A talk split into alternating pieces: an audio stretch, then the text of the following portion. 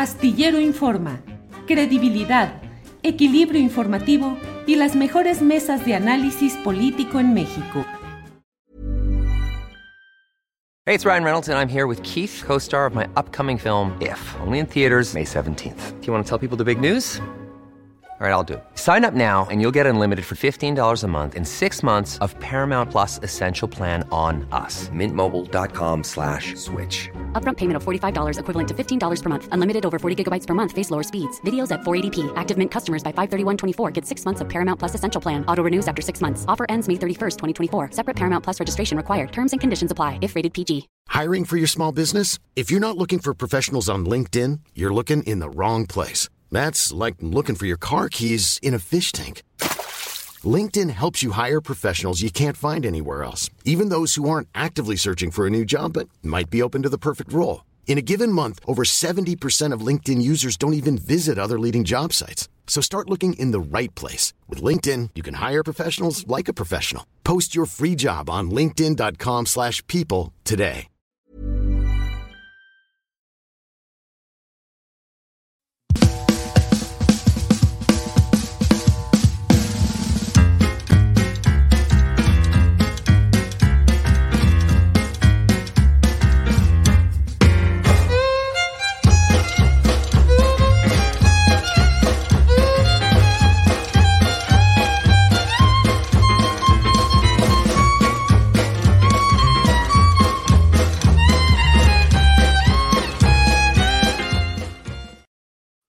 La una de la tarde, la una de la tarde en punto, y ya estamos aquí en Astillero Informa.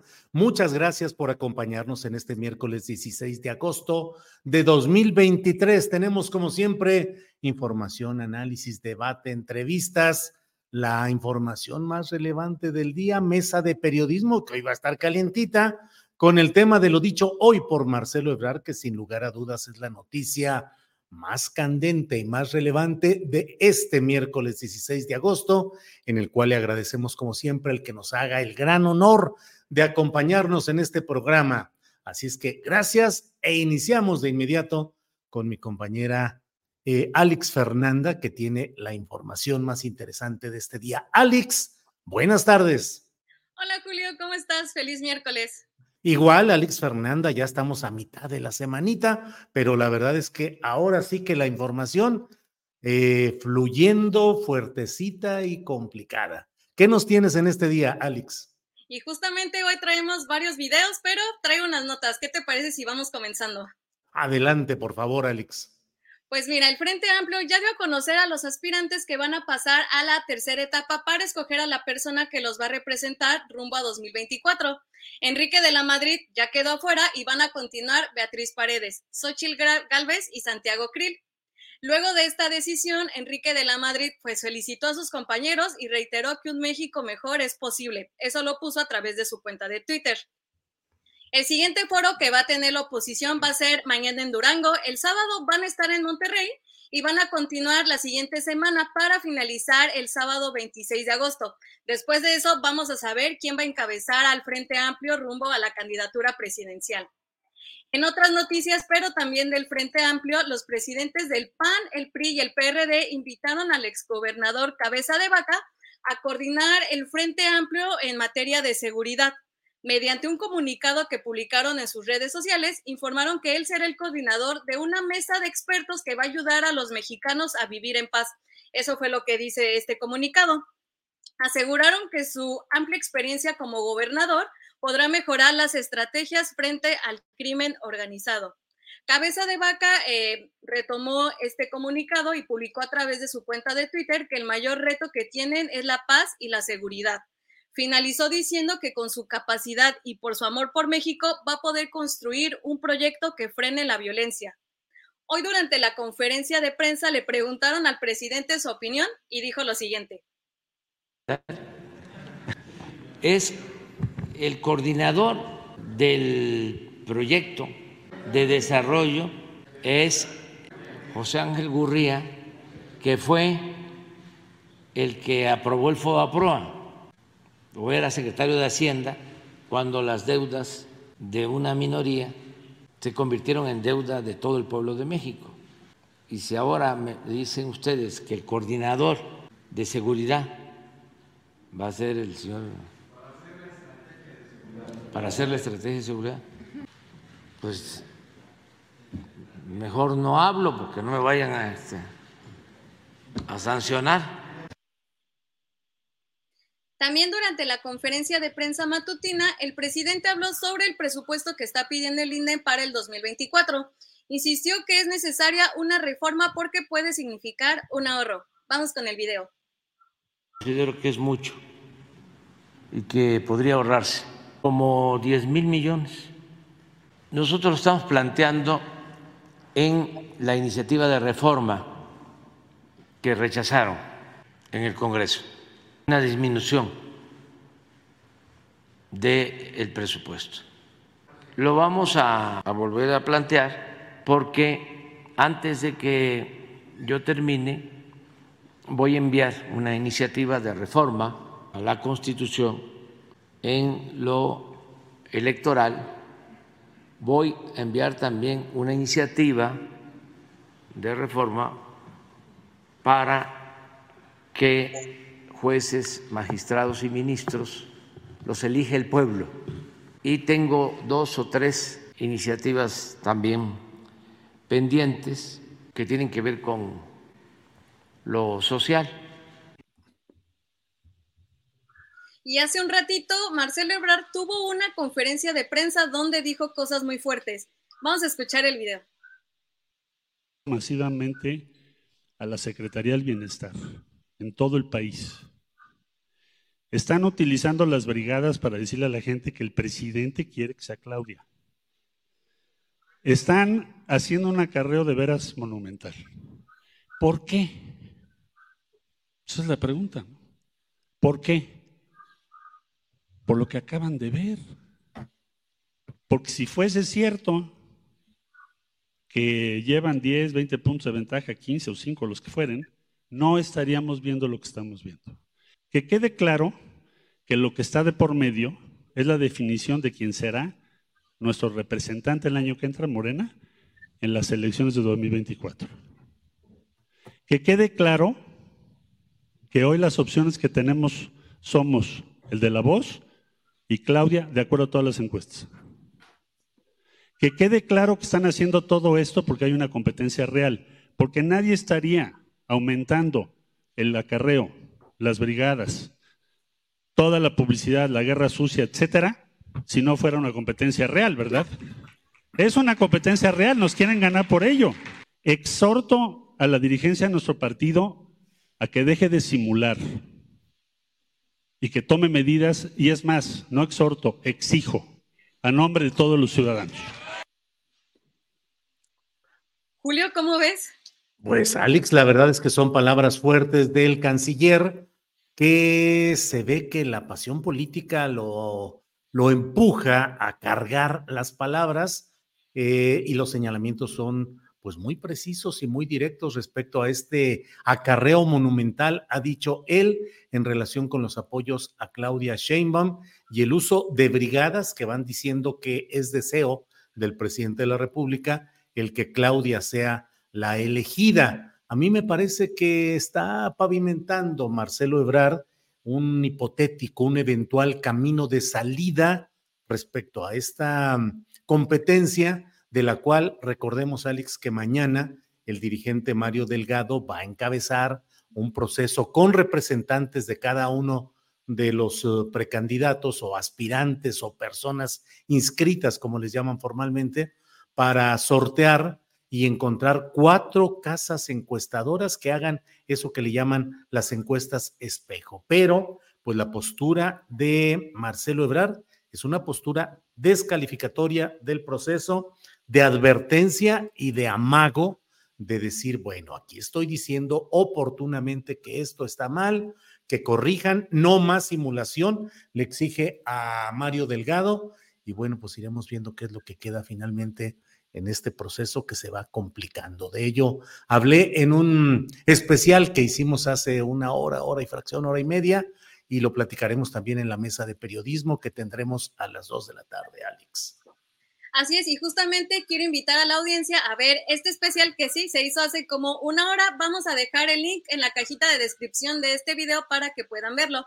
Julio, me despido y vamos preparando la primera entrevista.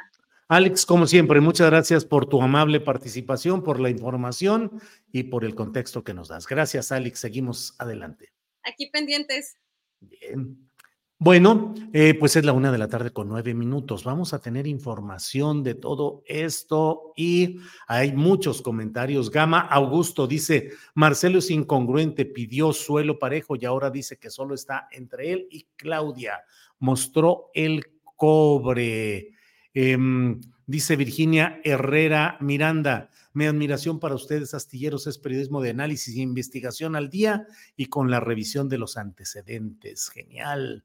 Eh, Ceci B dice, él ya sabe quién es Mario Delgado y es un tramposo el Mario. Mario saldrá con sorpresas que él llevará la delantera. Don Arturo Lechuga Lozano dice, dejen like si les gustaron los lentes de Alex. Están bien chidos. Órale, muy bien. Paco Cruz dijo que le sabe todas sus corruptelas a Marcelo Ebrar, dice Morena Mía. Paco Cruz, que hoy estará como de lunes a viernes en su espacio de las videocharlas cruzadas a las 5 de la tarde. 5 de la tarde. Hoy estará Paco Cruz en sus videocharlas cruzadas. Em, le envían saludos a don Arturo Lechuga Lozano, se los envía Draco L. Dracul. Bueno, pues hay muchos comentarios que están por aquí y en unos segunditos vamos a estar ya en nuestro siguiente espacio, porque mire, vamos a entrevistar en unos minutitos eh, a Juan Luis González. Él es periodista de la revista Noticias de Argentina y ha escrito eh, un libro, El Loco, titulado El Loco, la vida desconocida de Javier Milei y su irrupción en la política argentina. Juan Luis González ha publicado este libro en la editorial Planeta de Argentina y platica una serie de cosas escalofriantes, terribles respecto a lo que es la postura, la historia, mm, pues una serie de hechos bastante preocupantes en la personalidad de quien ha sido ahora el candidato presidencial con más votos, el más votado en la elección primaria de Argentina. No es la definitiva, es solamente la primaria. Eh, vienen luego las elecciones generales, que nosotros acá decimos las elecciones constitucionales, mm, de tal manera que estas serán en octubre próximo, pero pues ha sido muy impactante el que un personaje, un personaje que además es capaz de decir, hay varios videos donde dice, estos zurdos de mierda, ni un centímetro les permitan. Ay, o sea, durísimo, durísimo en sus expresiones. Dolarización es lo que propone a la economía argentina y luchar contra las castas de corruptos y demás. Bueno, pues sobre eso iremos platicando un poquitito más adelante. Ya estamos, déjeme ver nada más aquí. Graciela Treviño Garza dice, interesante lo que platicará el invitado sobre mi ley. Muchas gracias por invitarlo. Pues Graciela, Enrique Novi dice, Marcelo es un funcionario excelente, será un gran ministro donde lo pongan, pero lamentablemente no tiene el jalón necesario para llegar a la presidencia, a lo mejor para 2030. Bueno, vamos de inmediato, vamos de inmediato a nuestra siguiente entrevista con la que avanzamos en nuestro programa, que es con Juan Luis González, periodista de la revista Noticias y autor de este eh, libro que está impactando en Argentina, eh, cuyo título es El Loco. Así es que, Juan Luis, buenas tardes. Déjenme ver, ya deben estar por entrar ahí. Juan Luis González. Juan Luis, Juan Luis, Mm. ¿Qué pasará? Hola, hola. Hola, hola, Juan Luis. Sí, sí, Juan Luis, buenas tardes. ¿Cómo anda parecido acá acomodando? Yo te escucho bárbaro. Sí. Estoy acomodando acá el, celular. Pero estoy. Tú le dices cuando ya estés, Juan Luis. Listo. Bien, Juan Luis, muchas gracias. Gracias por estar con nosotros. Eh, mucho interés en el continente en general, en particular en México y desde luego en Argentina respecto a esta irrupción de Javier Milei, un personaje extraño, estrambótico, con una serie de conductas y de actitudes bastante extrañas. Juan Luis, has escrito este libro, El Loco. y ahí nos relatas cosas increíbles como esa circunstancia del amor y la comunicación espiritista con los perros, con el perro eh, querido por Javier Milei. ¿Qué es lo que encontraste y lo que fuiste publicando en este libro, Juan Luis? Bueno, primero que nada, gracias por, la, por el interés y, por el, espacio y, un saludo para todos allá. Eh, bueno, eh, yo lo que encontré y lo que deberían saber los que quieren entender a Milei, que es que antes de, de ser un, o antes que un líder de la nueva derecha, que puede ser el nuevo presidente, el nuevo presidente de Argentina, es antes que todo un hombre profundamente solo. La marca identitaria de Javier Milei es una soledad impresionante, tiene que ver con la vida difícil que él ha tenido, que fue realmente muy compleja, de mucha violencia física y psicológica en la casa, eh, bullying en el colegio, falta de amigos, falta de pareja. Eh, y esto yo en el libro le doy mucha atención, porque yo creo que es imposible separar esa soledad tan impactante en su vida con el hecho que él se convence que el perro Conan, si alguna vez lo escucharon a Mirei, en, en, el discurso triunfal del domingo le agradeció a Conan, eh, se convence que Conan no es su perro, sino es su hijo. Entonces, cuando muere Conan en el 17, muerte que su brazo eh, Milei no quiere admitir, no, no, lo ha admitido hasta el día de hoy, se lo dedica, habla del perro como si estuviera vivo, murió hace seis, años. Eh, cuando muere Conan, para Milei hay que entender que es la muerte de un hijo, y, y, él tiene el duelo como si se hubiera muerto el único hijo en un contexto de mucha soledad, además. Entonces, eso es un eh, parteaguas, si se quiere, la vida de Miley. Eh, por un lado, lo hace clonar al perro, ya seis clones de Estados Unidos, eh, una, algo que sale que es muy caro, él está años ahorrando para comprar los clones, pues salieron 50 mil dólares más impuestos, casi un departamento acá en Argentina. y por otro lado, y esto es importante y se relaciona mucho con la política, pues entra un camino místico eh, asesorado por una medium que él contrata, se llama Celia Melamed, que es muy eh, importante en su, en su vida, eh, porque es quien, lo, quien entrena a Karina Mirey, a la hermana de, de Milei en, este arte de la telepatía con animales, y también que lo convence a Milei de cosas como que los perros no, no mueren, sino que reencarnan. Milei está convencido que uno de los clones es Conan, es, el mismo Conan. lo convence también de que se puede hablar con el más allá, y, y a través de ella empieza a hablar con, eh, con el más allá, con el perro en el más allá, que es un camino que se va profundizando, esto arranca en el 17, y para el 2020, que es un año muy clave en la vida de Milei, por distintos factores, si quieres profundizamos, él empieza a hablar con, eh, no solo con el perro muerto, sino con economistas muertos, con la filósofa Ayn con Murray Rothbard, diálogos de ida y vuelta, donde él estaba convencido que los filósofos esto y los economistas lo, lo estaban empujando a meterse en política, hasta empieza a tener conversaciones con el propio Dios, dice él, y Dios lo, eh, lo convence de que tiene que eh, meterse en, política, dice él, para derrotar al maligno, así dice que número uno, como lo llama Dios, lo, convenció. Eh, y además Dios dice que le dijo en el 2023 estaba destinado a ser presidente. Así que una cosa mesiánica muy, muy impactante la vida de Milei. Sí, Juan Luis. ¿Y qué es lo que hay detrás ¿Qué impulsa? ¿Hay factores económicos, grupos de poder, grupos organizados que impulsan esta carrera hoy pues impactante en Argentina? ¿O es solamente la fuerza? Yo he escuchado discursos en el que él dice que no es solo el cómo o el qué se quiere hacer, sino la convicción interna, la fuerza interna. Es el caso de un personaje solitario que a base de estas narrativas logra poder político o hay otros grupos o intereses fuertes detrás de él, Juan Luis?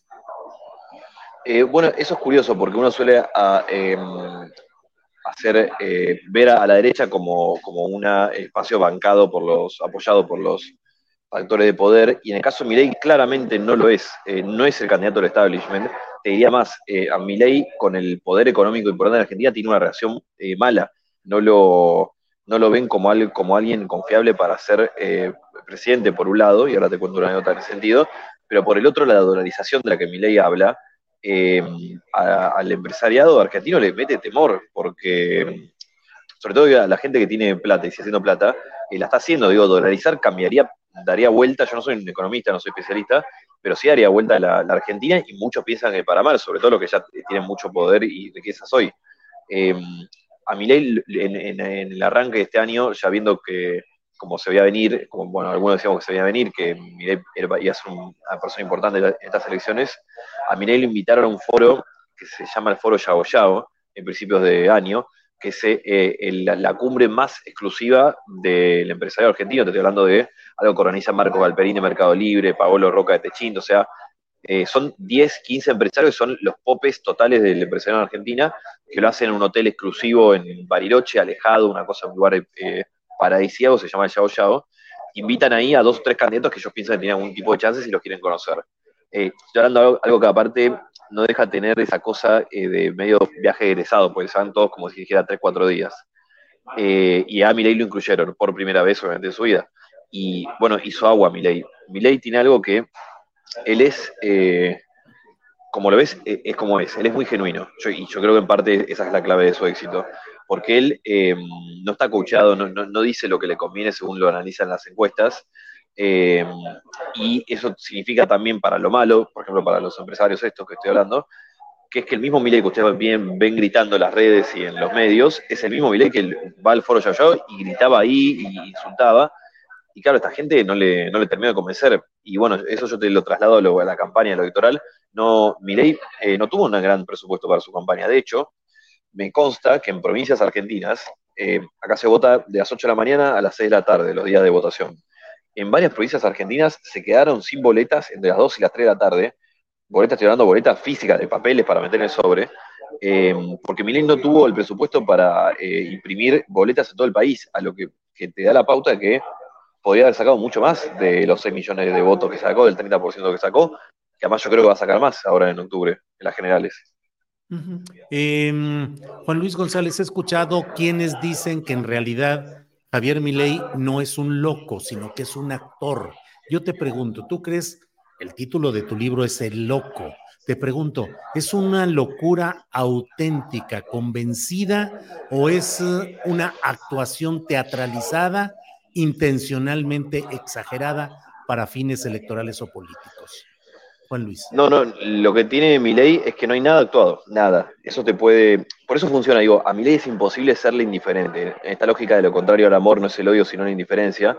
Cualquier persona que lo ponga en un clip en las redes o en la televisión, algo le va a pasar. Te va a gustar o no te va a gustar, pero algo te mueve. Por eso, de hecho, y esto digo, a mí me consta porque yo trabajo en la revista Noticias, estoy ahora en el cierre de la revista, en la editorial Perfil yo cada vez que en una nota web pongo el nombre de Javier Milei, y esto te hablo de ahora, te hablo de hace 5 o 6 años, tiene más clics. Cada vez que alguien lleva a Milei a un canal de televisión, el rating sube. Bueno, él genera eh, algo y él es genuino.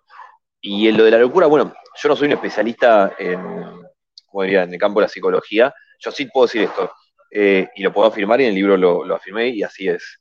Eh, Milei habla con los perros muertos vía una medium, una medium que además es muy importante, importante de su vida, una medium que dice eh, que tiene un trato con los mosquitos, por lo cual no la pican, porque ella le hizo una, una especie de negociación de yo no te mato y vos no me picás. Dice que en el 2020 habló con el COVID y el COVID le dijo que era medio hippie, la cito textual, y que venía a traer un mensaje de, paz a la humanidad.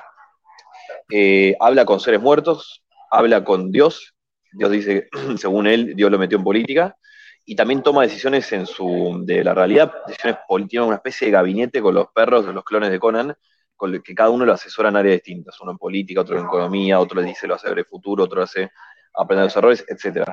Eh, esos son datos, después bueno, cada uno puede sacar la conclusión. Yo la verdad no, tengo una, eh, una, una, resolución, clara. Sí sé que ley está muy preocupado, lo ha dicho él, de hecho en decenas de oportunidades, de, con que aparezca la historia clínica de él. De hecho fue él y Milei y él y Villarruel los únicos dos diputados que el año pasado en la Cámara votaron en contra de em, la digitalización de las historias clínicas en, Argentina. Ahí algo debe haber. Pero más allá de esto, de la, locura eh, psíquica, si se quiere, eh, es el loco. A, eh, Milei le apodaron el loco en el colegio, donde le hacían bullying, le decían el loco. Lo apodaron eh, así cuando atajaba en Chacarita Juniors, su club acá de Argentina, por, por cómo atajaba, un tipo muy atrevido. El padre, una vida presencia muy compleja, la vida de Milei, que lo golpeaba mucho de niño, lo golpeaba pues ya estaba loco y que había que enderezarlo. Eh, y eh, loco es la palabra que más atemoriza también a Javier Milei, cada vez que cuenta estos secretos místicos que estoy hablando ahora a alguna persona, él siempre lo remata diciendo te prohíbo contarlo porque así que estoy loco. Y además, y con, esto te cierro, es muy curioso, yo no, de hecho no vi otro caso en Argentina, al menos, que eh, ahora salió hace poco también una encuesta de, de Jacobes, se llama el consultor. Vieron esas encuestas típicas, sopa de palabras, que uno, los que van a votar candidato y los que nunca lo votarían, dicen eh, una palabra, con la, primera palabra que se tenga en la cabeza con tal persona. Bueno, con mi ley, eh, tanto los que lo van a votar como los que no lo van a votar, dicen loco. O sea, él, es el loco. bueno, faltaría ver la resolución médica, si quiere. Juan Luis, nos interesa mucho lo que pasa en Argentina y lo que pasa con Javier Milei, porque acá en México también tenemos un proceso electoral en puerta, en el cual también hay personajes con ciertas similitudes en estos rangos de la ultraderecha. Te pregunto, Juan Luis, el candidato más votado en las primarias argentinas, Javier Milei, millones de votos. Te pregunto con respeto y con seriedad, ¿hay un segmento de la sociedad argentina que también está loca? Yo en el libro lo pongo y en las últimas páginas cierro con esta idea. Javier Milei, con todo esto que acabamos de hablar de cómo es, es apenas el mejor personaje de una Argentina sola, de una Argentina con miedo, de una Argentina que hace años no llega al fin de mes, de una Argentina que le roban en la calle constantemente, que la matan, que, eh, está cansada, que está enojada de vivir el corazón al cuello, sí, ahí hay una conexión clara, clara. Ahora, yo no creo que sea solo voto bronca lo de Milei. Y digo, eh, este tema que tocas, yo lo estuve debatiendo con muchos colegas en estos días. Eh, pues bronca tenemos todos en Argentina. Eh, y, bronca tienen los que votaron a Larreta, un candidato opositor que perdió. Bronca tiene los que votaron a Burrich, eh, otra, la opositora que sacó 17%. Bronca tiene también los que votaron a Massa, que, la fuerza del, gobierno salió segunda. Bronca tiene los que votaron a la izquierda. Entonces, ¿por qué Milei? ¿Por qué, por qué ahí en todo caso? bueno, yo creo que Milei también es la expresión de algo mucho más profundo, que es un capitalismo que cambió y que le dio paso a una economía tercerizada, economía negro, economía uberizada, de todos trabajadores a los que la mano del Estado no les llega y que por lo tanto buscan a quien les diga que el Estado está todo mal eh, o es el mal. Y por el otro lado, digo, eh, en el capítulo yo leí un, capítulo, en el libro leí un capítulo entero largo, intentar entender el fenómeno, son varios ítems, pero otra sí que tiene que ver mucho en el contexto para mí, que es que mi ley, en un escenario muy terrible y en un momento donde los otros grandes partidos de la coalición no, no, del, gobierno, del gobierno y oposición no venden un futuro muy alentador o no tienen una expectativa de norte, ley tiene mística, ley vende utopía, ley tiene un relato atractivo, se sube, primero él, que es, irresistible, eh, te gusta o no, digo, algo te genera, eh, grita, con, con, entra con las canciones de la renga, que somos un país muy rockero en Argentina, entonces el rock también, él tiene el look rockero, campera de cuero, pelo largo, y viene y te habla de la dolarización, de quemar el Banco Central, de sacar las patadas a los políticos, de poner vouchers para la escuela, de eliminar de, 500 áreas de gobierno eh, y privatizar absolutamente todo. Digo, son soluciones mágicas que uno puede generarle mucha intriga o, incluso la sensación de que no, van a funcionar, que es mi caso. Eh, pero evidentemente eso conecta, en, el momento donde está tan mal Argentina, viene alguien y te dice, eh, hacemos estas dos, tres cosas que son estrambóticas y, espectaculares y se arregla, bueno, entiendo por qué puede funcionar. Digo, no es solo voto bronca, sino también una cosa de vender una utopía, un, romance, si quiere, con la política que los otros candidatos no, estuvieron eh, sabiendo vender. Juan Luis, te agradezco mucho la oportunidad de platicar, el hablar sobre tu libro El Loco, editado por Planeta en Argentina, La vida desconocida de Javier Milei y su irrupción en la política argentina. Juan Luis, solo te pido una última reflexión, si nos haces favor. Creo que pase lo que pase, la derecha es la ganadora derecha y ultraderecha en este proceso y pues los damnificados es la izquierda, el progresismo, el peronismo, como queramos llamarle. Uno. Y dos, pareciera que mi ley, con todo lo que se diga y todo lo que se plantee, tiene opción seria de ser presidente de Argentina. Te lo pregunto, Juan Luis. Em, sí, eh, sí, las dos. Eh, a ver, yo lo escribí en la web del perfil, lo pueden buscar. Eh, antes del domingo puse Javier Mirey, el libertario que habla con Dios y que ya ganó la elección, algo así, era el título. sí, porque ganó la, batalla cultural, como llama Milei, es verdad que la ganó. Eh, yo en el libro he hecho y recorro mucho cómo mi ley transforma la política argentina, reescribe el diccionario político argentino, palabras como Estado, impuestos se cometen tabú, palabras como liberalismo, eh, casta, eh, dolarización se convierten en tendencia, eh, instala temas que no existían, la dolarización, no, hablaba nadie en Argentina de la dolarización hace un año y medio, dos. y mismo tiene un efecto muy claro en la oferta electoral. Digo, el, el kirchnerismo que es una fuerza que se autodenomina de izquierda y ha tenido, por lo menos a nivel discursivo, unos tintes muy de izquierda, termina eh, ungiendo como candidato a Sergio Massa, que, está lejos de ser la de, la izquierda.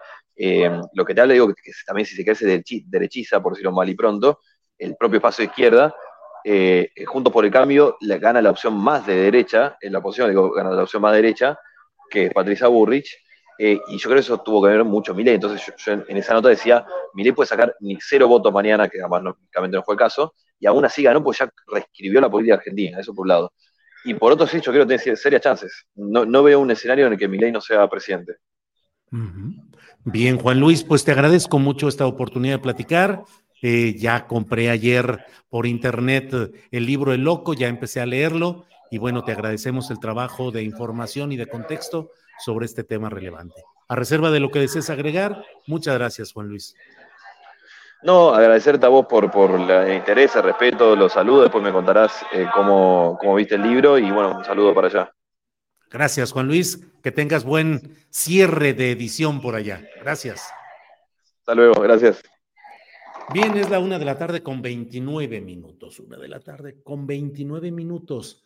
Hay quienes escriben por aquí y dicen, ¿por qué analizar lo que está pasando en Argentina cuando en México hay cosas bien complicadas y candentes? De todo ello hablamos y seguiremos hablando, desde luego, de lo que pasa en México, pero hay que tener contexto de lo que pasa porque fenómenos como los que se están viviendo en Argentina son un aviso y un mensaje de lo que puede suceder en otros espacios como el propio mexicano, donde las condiciones políticas y económicas son muy distintas, afortunadamente, pero eso no quiere decir que el virus de la derecha y sobre todo de la ultraderecha no esté entrando. Ahora sí aparecí este, Ricardo Salinas Pliego con el virus del comunismo, pero bueno, eso es parte de lo que tenemos que estar analizando en contexto.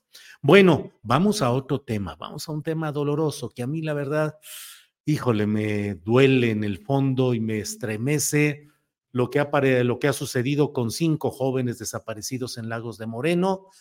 Y para ello está con nosotros Lauro Rodríguez, él es reportero del diario NTR Guadalajara es, creo yo, el periodista de Guadalajara, de Jalisco, que con mayor eh, sistematización, tiempo y oportunidad ha ido reporteando todo este tema. Así es que agradezco mucho que esté con nosotros Lauro Rodríguez. Lauro, buenas tardes. Hola, ¿qué tal? Muy buenas tardes. Un gusto estar aquí eh, contigo, Julio, y con todo tu auditorio compartiendo, pues sí, como lo mencionas, eh, pues parte de estos lamentables hechos que están ocurriendo en el estado de Jalisco. Lauro, la actualización informativa, si nos hicieras favor, a estos momentos, ¿cómo está la situación en cuanto a la suerte que han corrido estos jóvenes y las posturas oficiales? Por favor, ayúdanos a tener la actualización informativa. Sí, ha, habido mucha especulación desde que mm, el eh, día de antier por la noche, el día lunes por la noche, circuló un video en, redes sociales, una fotografía en el que, pues, eh, presuntamente se trata de estos eh, cinco jóvenes que están manetados y que posteriormente, al menos algunos de ellos, son asesinados. Decimos presuntamente porque todavía no hay quien confirme esto, porque las familias, aunque algunos quienes ya han visto los videos, quienes ya han visto las fotografías, han mencionado que sí tienen rasgos eh, similares, parecidos a sus hijos, a sus familiares, pues eh, todavía eh, los padres en específico están esperando una respuesta oficial. Ellos mencionan que actualmente pues, los videos pueden estar manipulados, puede haber diversas situaciones que hagan creer que son ellos cuando en realidad pudiera ser que no se tratan de ellos y los padres en específico lo que quieren es que continúe la búsqueda para dar con el paradero de los jóvenes, principalmente bajo el principio de vida. Es decir, ellos quieren que hasta que no encuentren un cuerpo o los cuerpos de los jóvenes, que se les siga buscando en vida con la esperanza de que no hayan sido ellos los que estaban en, el video o al menos que no todos estén eh, pues muertos. Entonces, por esa situación, eh, esta es la postura que han mantenido en específico los padres de familia de estos cinco jóvenes de Lagos de Moreno, quienes han pedido también empatía tanto a, la población como a los medios de comunicación que han estado difundiendo pues alguna información falsa. Por ejemplo, después de este video, una de las noticias que circuló en medios nacionales, en medios locales en Jalisco y regionales a nivel municipal en los Altos de Jalisco, es em, que ya habían localizado sin vida a los jóvenes. Los jóvenes siguen sin ser localizados al día de hoy siguen en estatus de desaparecidos porque aunque fueran ellos los que aparecen en el video, pues al día de hoy no han encontrado los cuerpos. Entonces sigue todavía la búsqueda, sigue todavía en calidad de desaparecidos los cinco eh, jóvenes. Y el día de ayer, la Fiscalía eh, del Estado de Jalisco, en, en conjunto con la Coordinación General Estratégica de Seguridad, pues habló acerca de los avances de la investigación que se tienen, pues, o que se tenían hasta el día de ayer y lo más relevante de lo que mencionaron es que ayer por la madrugada, a eso de las 2.30 de la mañana, encontraron un vehículo que por las placas, por las características, pues se tenía similitudes con uno de que era propiedad de estos cinco jóvenes eh, desaparecidos y estaba en llamas en la carretera de Encarnación de Díaz a Lagos eh, de Moreno. Dentro de este video, una vez que lograron apagar las llamas, encontraron bolsas con algunos segmentos humanos calcinados. Se habló en medios de comunicación, y esto fue por información que surgió desde la Fiscalía del Estado, que era una persona. Ahí hubo otra vez un momento de desinformación. Ya se daba por hecho de que se trataba de uno de estos cinco jóvenes cuando pues todavía no hay resultados de los análisis periciales y después el, director del Instituto Jalisciense de Ciencias Forenses, Gustavo Quesada Esparza, pues especificó que estos eh, segmentos están siendo analizados en primer lugar para determinar el número de víctimas, es decir, eh, ya las autoridades de la propia fiscalía daba por hecho que era de una persona, pero el Instituto Jalisciense de Ciencias Forenses, por la situación en la que se encontraron estos segmentos calcinados, pues no descarta que pudieran ser más las personas que eh, estaban en este vehículo en llamas y por lo tanto están en el proceso de los análisis periciales en primera instancia para identificar el número de personas y después para saber si se trata o no de alguno o algunos de estos jóvenes em, que están eh, pues todavía en calidad de desaparecidos. Mencionaron que hicieron también el aseguramiento de un inmueble y encontraron droga, encontraron armas, encontraron teléfonos celulares, es lo que hay hasta el momento. El día de hoy, el presidente Andrés Manuel López Obrador se negó a hablar acerca del tema en la rueda de prensa mañanera, lo que ha ocasionado indignación y mucha molestia acá en Jalisco eh, por la, situación del contexto que se vive. Y apenas el día de hoy, cinco días después, el gobernador Enrique Alfaro Ramírez emitió un mensaje a través de sus redes sociales en el que pide que sea la Fiscalía General de la República la que asuma el mando de esta investigación.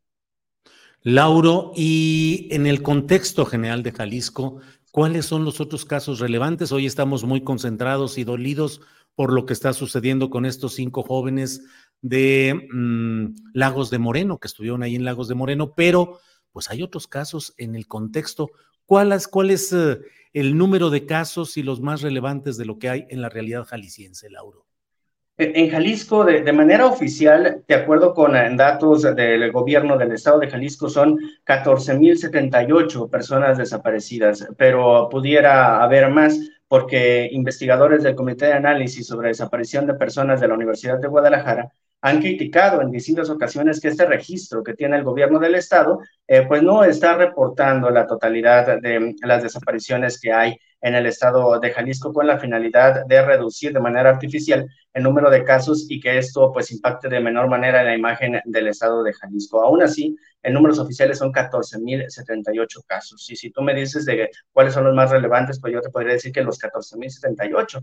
Eh, sin embargo, pues últimamente en el estado de Jalisco se está dando este fenómeno de desapariciones múltiples, es decir, desaparecen a, dos o más personas en un mismo hecho. Este caso de Lagos de Moreno es solamente el más reciente, el, el último y uno de los tantos que han ocurrido en lo que va de estos dos años, desde 2022 a, la fecha. Está, por ejemplo, también de forma muy reciente el caso de cuatro mujeres que desaparecieron en Encarnación de Díaz, un municipio que es vecino de Lagos de Moreno, en la zona de los Altos de Jalisco, y pues las cuatro mujeres siguen sin ser eh, localizadas. Dos de ellas vivían, viven, mejor dicho, en Encarnación de Díaz, pero eran originarias de Aguascalientes, y las otras dos eh, son originarias y radicaban en Aguascalientes, fueron de visita con sus familiares a Encarnación de Díaz y desaparecieron a las cuatro mujeres en dos hechos distintos. Eh, en, la primera ocasión, pues se llevaron a tres de ellas que pues se encontraban fuera de su domicilio y en el segundo hecho, eh, pues de, su domicilio se llevaron a la cuarta mujer. Al día de hoy, las mujeres siguen desaparecidas.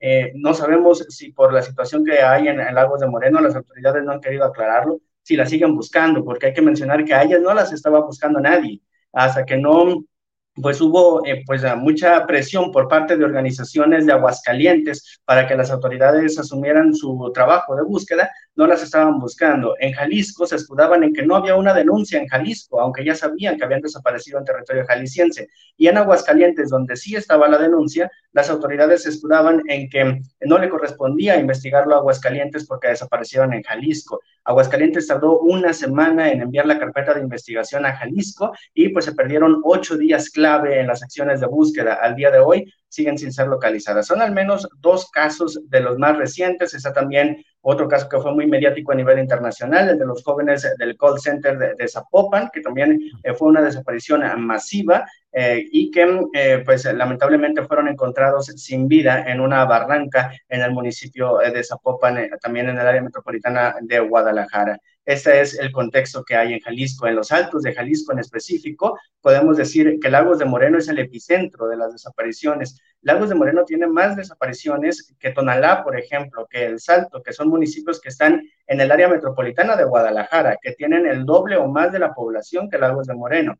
Estamos hablando que Lagos de Moreno tiene 514 denuncias por desaparición de personas en el estado eh, de Jalisco y la situación no es muy distinta en otros municipios como Tepatitlán, como Encarnación de Díaz, que son tres municipios que están en el top 11 de más desapariciones en el estado de Jalisco. Los tres son vecinos, están en los altos de Jalisco. Esta es la, situación que, hay en, estos momentos.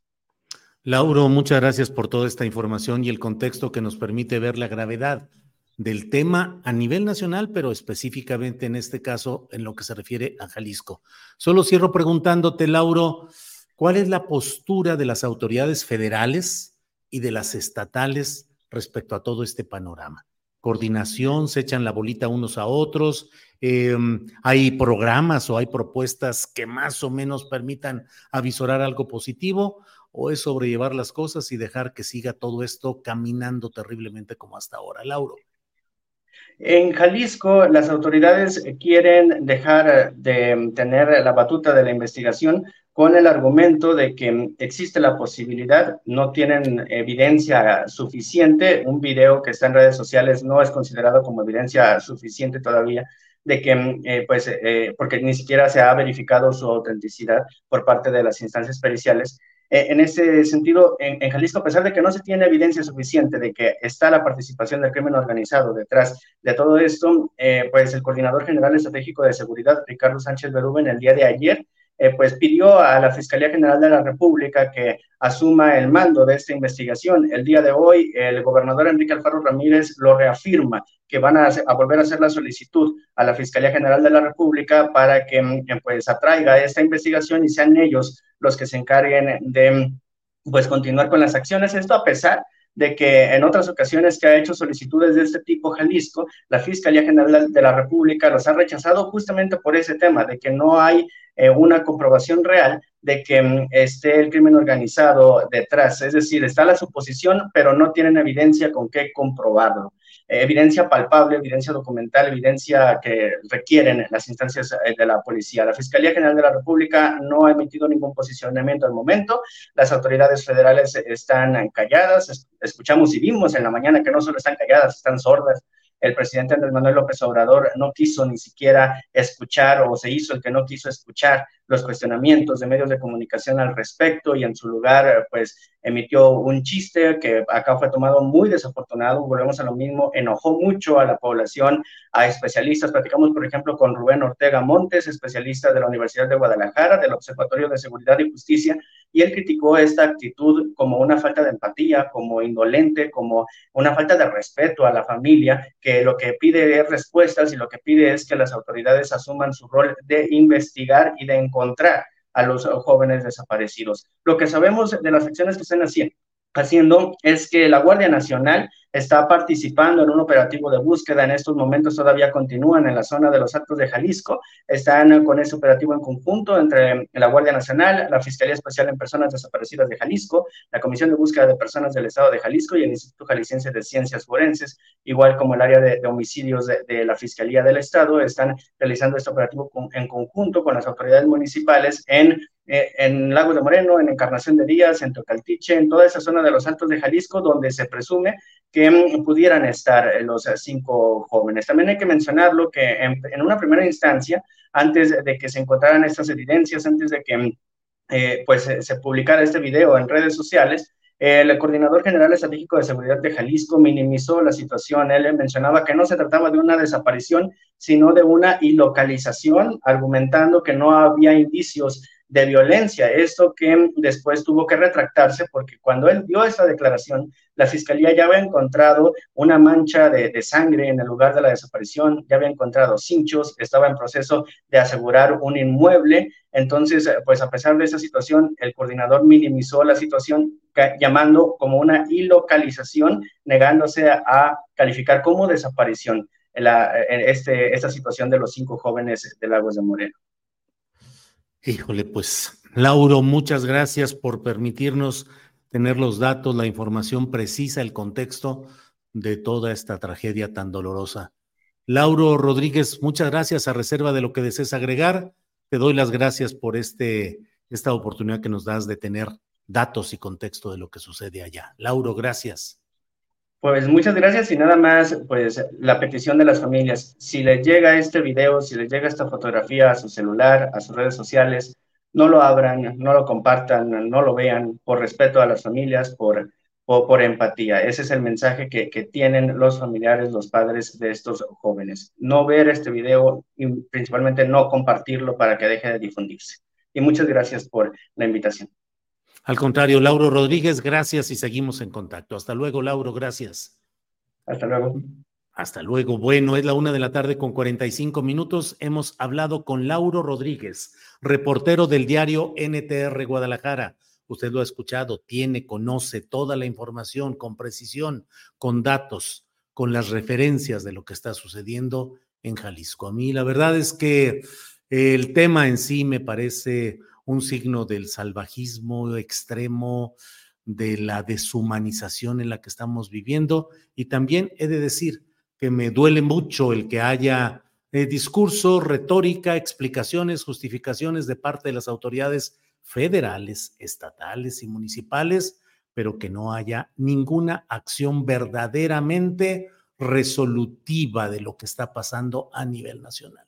Y debo decirlo también, aunque haya enojo, en algunos segmentos, pero tampoco me gustó la actitud o la postura del presidente de México ante las preguntas que se le hicieron y la manera eh, como dejó de responder a este tema. A mí, francamente, me parece que son de esos momentos eh, desafortunados o eh, lamentables de una de la conducta del presidente de la República. Tengo que decirlo claramente, abiertamente. Yo no quiero que más adelante me digan tú como periodista, callaste, silenciaste, como momia, se decía hasta hace poco. Hay que decir las cosas como son. Bueno, pues vamos a seguir adelante, vamos a seguir adelante con los. Miren, hay muchos eh, em, eh, comentarios, Rey Melchor dice, esto ya rebasó todo lo vil que puede ser este maldito miserable cacas, repudio total a este desgobierno de lacras. Eso dice Rey Melchor, voy eh, leyendo tal como vienen los comentarios. Ernesto Garduño Obrador tiene un pacto de impunidad con el crimen organizado, Rodolfo Salas. A la mayoría de los medios de comunicación no les importa el dolor de los padres, pasaron el video. Eh, Nicolás Soto dice, no es solo el presidente, es el pelón de Alfaro. Ouseiri dice Obrador no gobierna Jalisco ni tiene control de las fiscalías. Em, eh, María Santos Reséndez Vázquez dice, ese es el Julio que yo admiro, un buen periodista. Gracias. Teresa Ortiz dice, ya Julio, deja de atacar al presidente. Paniaguado de closets, órale. Carita de Ángel, estoy contigo, Julio.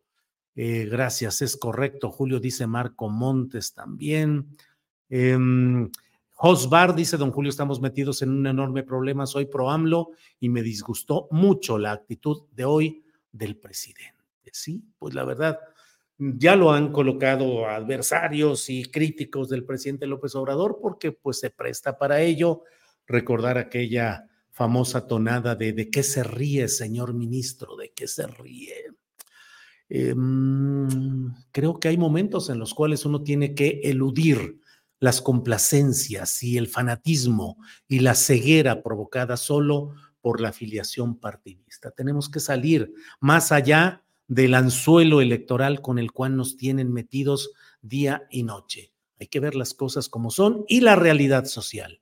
La realidad de este México es de una terrible tragedia por el crimen organizado. Generado por Felipe Calderón, lo dijimos, lo dije con todas sus letras en el momento cuando Calderón tenía todo el poder del mundo, critiqué y señalé a Calderón, a Genaro García Luna, a todo lo que fuera necesario.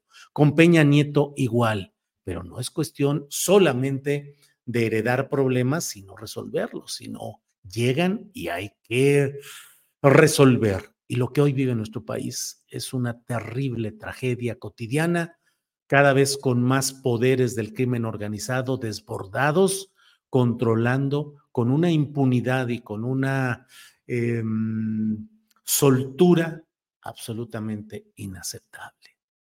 Lamento que haya quienes critican el que haya una postura como la que yo planteo y como la que planteamos muchos mexicanos, pero lo que estamos viviendo, revísenlo, revísenlo, lo que pasa en su entorno, lo que pasa con el cobro de piso, con los asesinatos, con la tragedia, con el descontrol. Y tenemos un enorme gasto y una militarización creciente, gastos, negocios para los militares. ¿Y qué se está haciendo? ¿Realmente se está controlando? ¿Realmente la inversión y el gasto que se tiene en el área militar y de la Marina y de la Defensa Nacional nos dan los resultados que deseamos? Yo tengo que decir las cosas como las veo, como me informo, como tengo el control. Vamos a seguir adelante. Miren aquí luego, luego. Luis M. Astillero, no seas tontito. El presidente entró en 2018. Él no es responsable de la mala educación o la buena educación que tienen tus hijos. Es un tema que se atiende. Razona más. Bueno, pues seguiré razonando. Raúl Rodríguez, pues ¿quién te entiende? No quieres militares, no quieres muertos, entonces ¿qué quieres que haga el presidente? Eh, um, Beatriz Buendía Mendoza, pues tú das soluciones. Es muy fácil criticar desde un micrófono. Gabriela Sagún, tienes todas, toda la razón. Eh, Julio. Eh, Berenice Palma dice, bravo Julio, por eso eres el mejor periodista. Um, ¿qué es, ¿Quién puede resolver el problema del crimen organizado cuando existen autoridades que están metidas, metidos en la corrupción? Dice José Ochoa. Em, Patricia Zavala dice, ah, claro, Julio, no hay peor ciego que el Julio que no quiere ver. No hay peor ciego que el Julio que no quiere ver. Bueno, pues eh, yo digo lo que debo decir y no me voy a callar y lo digo con claridad.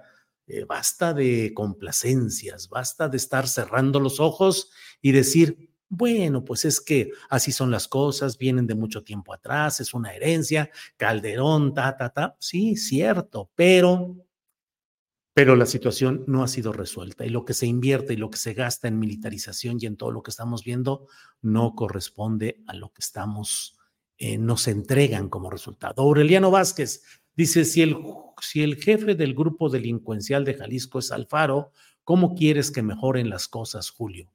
Que el gobernador está de florero o cuál es su trabajo.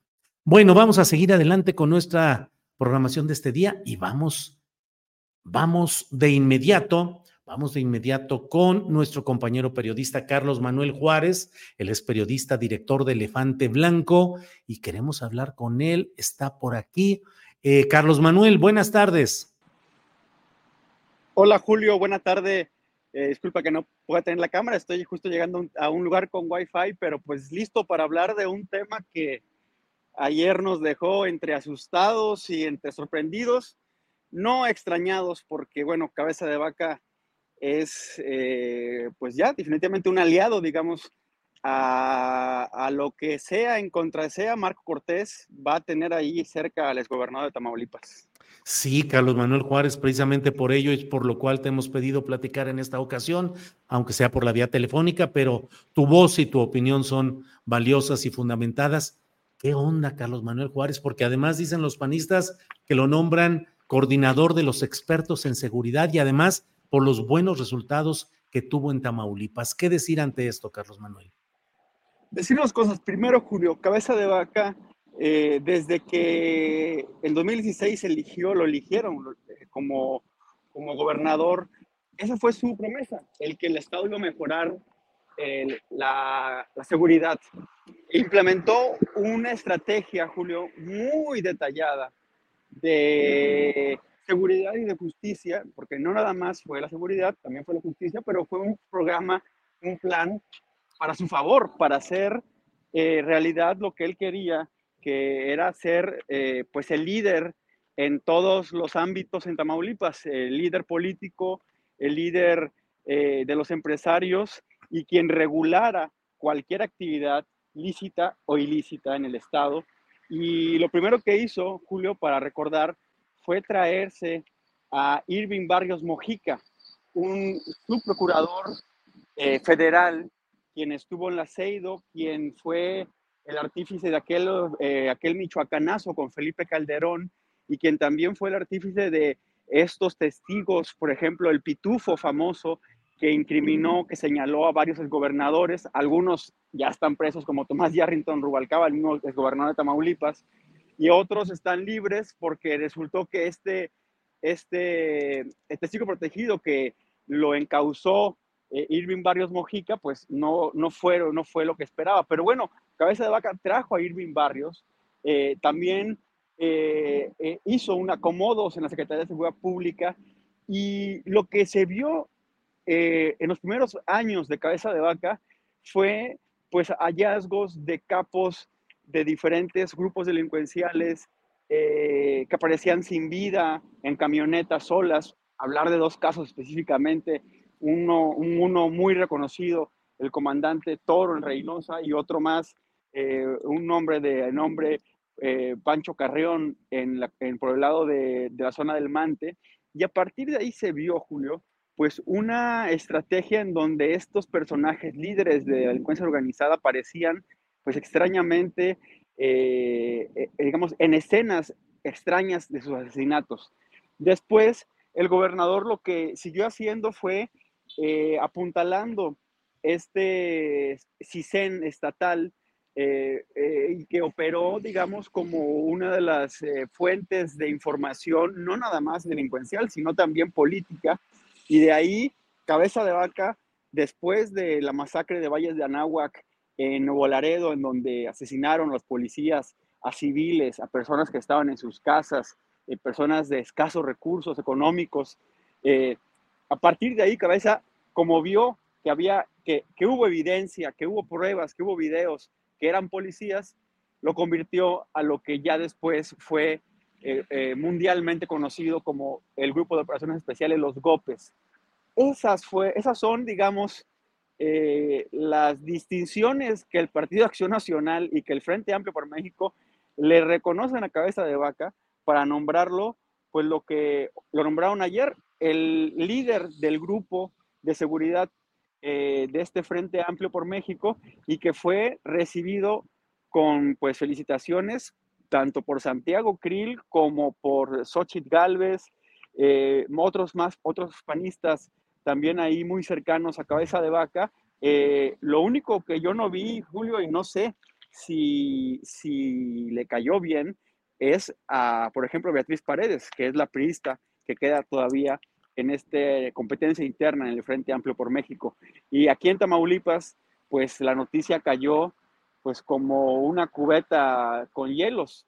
Eh, nadie se esperaba que Cabeza de Vaca se mantuviera con vida, aunque fuera eh, este tipo de, vida donde provoca, eh, política, donde provoca pues entre burlas y, cejas levantadas.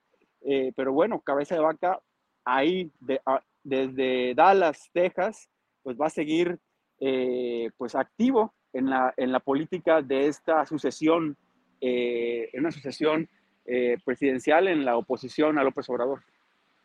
Eh, Carlos Manuel, y la estructura de, de cabeza de vaca, la estructura política, policíaca, persiste y no ha sido suficientemente eliminada de la vida pública de Tamaulipas, que creo que ahora, con este nombramiento que hacen en la esfera del Frente Amplio por México, pues es potenciar darles eh, credencial de continuidad a estos factores de poder en los ámbitos judiciales, políticos, eh, policíacos de Tamaulipas, Carlos Manuel? La estructura, digamos, eh, había, se había caído un poco, eh, Julio, el día que fue descalificado Cabeza de Vaca, que él mismo dijo que pues ya no, ya no iba a participar.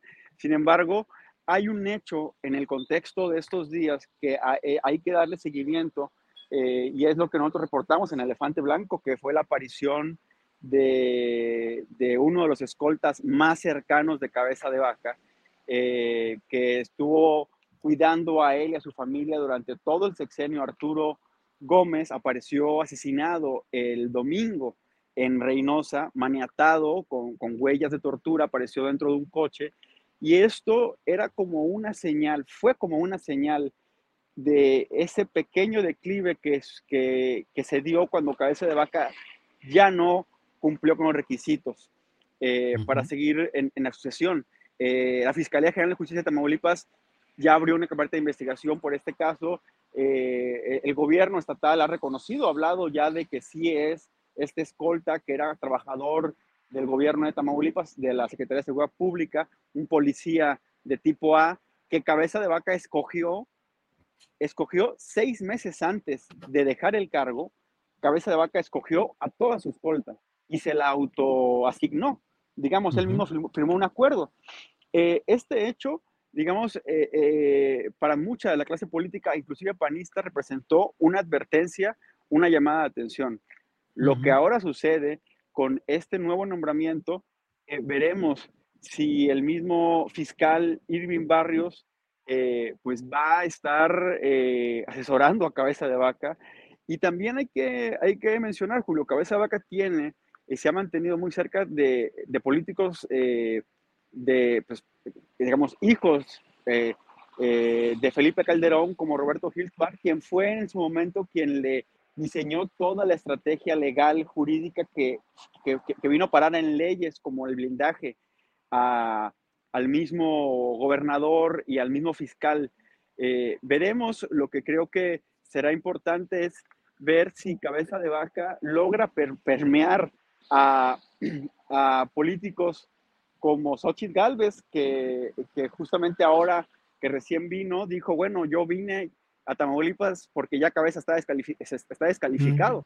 Eh, eh, como Santiago Krill, que a pesar de que varias veces estuvo eh, en, aquí en Tamaulipas, inclusive varias veces visitó el rancho de Cabeza de Vaca, donde se tomó fotos.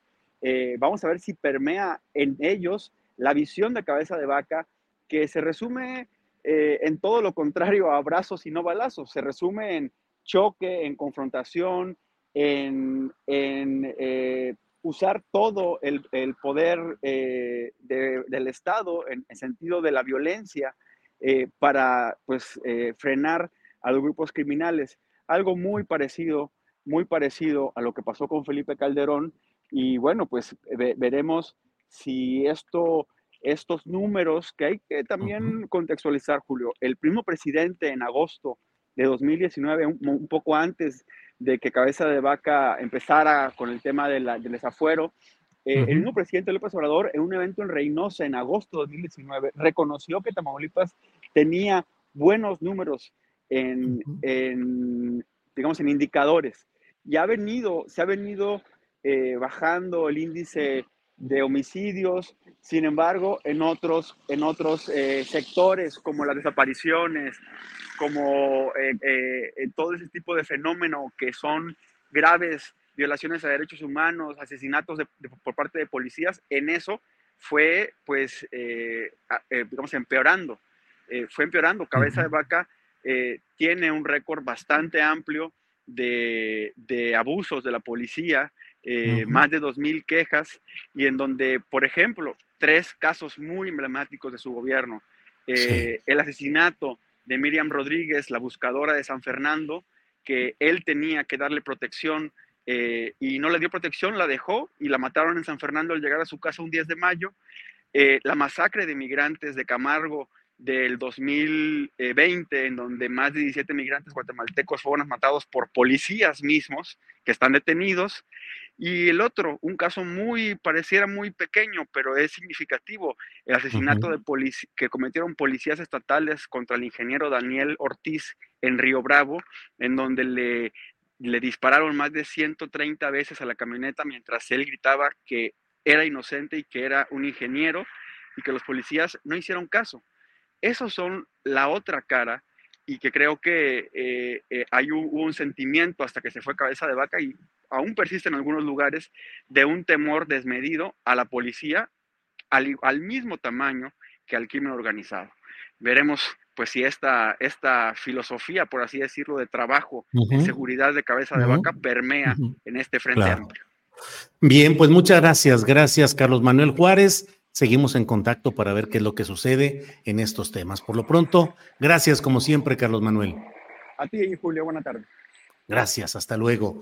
Bueno, pues hemos pasado revista a varios de los temas más interesantes de este día, pero ya sabe usted que está ahí el tema de Marcelo Ebrard. Y de eso vamos a hablar de inmediato en nuestra mesa de periodismo que sigue ya. Y vamos adelante.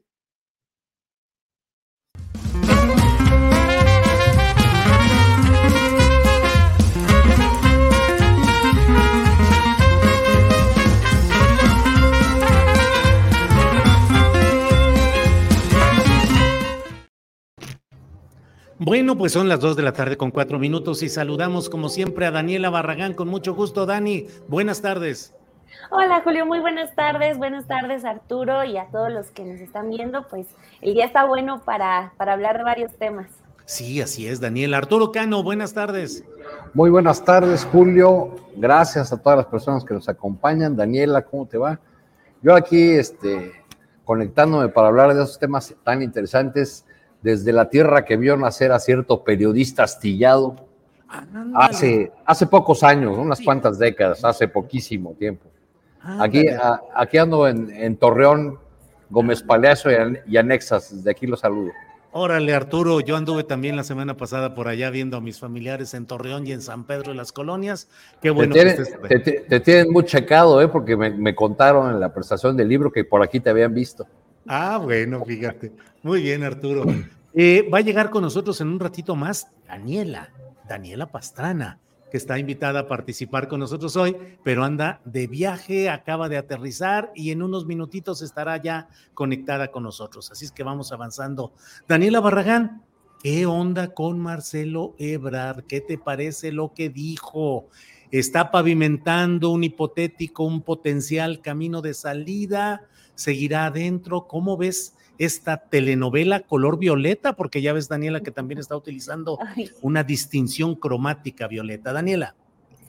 Híjole, pues es fuerte. De entrada podría eh, señalar eso. Se lanza fuerte Marcelo contra, contra Claudia Sheinbaum, pero también como que obedece a cómo ha venido comportándose Marcelo, siempre eh, adelantándose, yendo un paso hacia, hacia adelante conforme a los tiempos y este, por ejemplo, es el primero en renunciar y eso obliga a que los demás renuncien.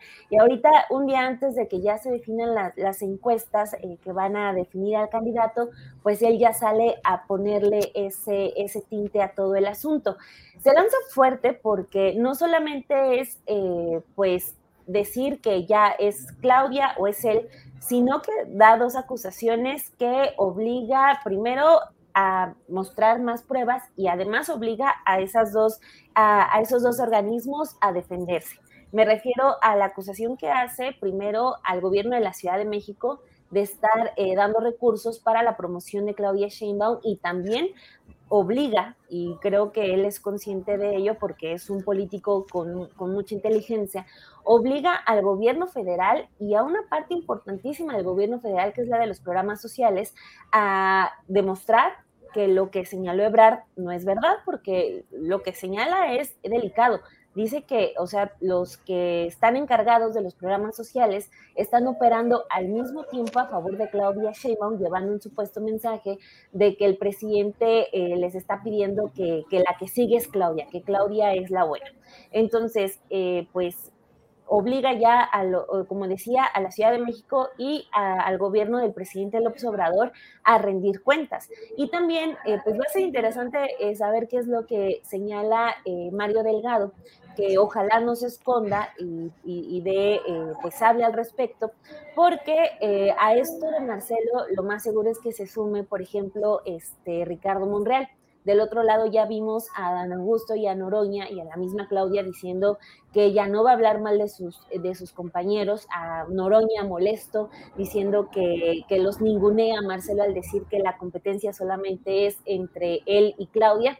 Entonces, eh, sí está eh, poniendo en apuros a más de uno con esta conferencia, que también eso lo debe saber Ebrard.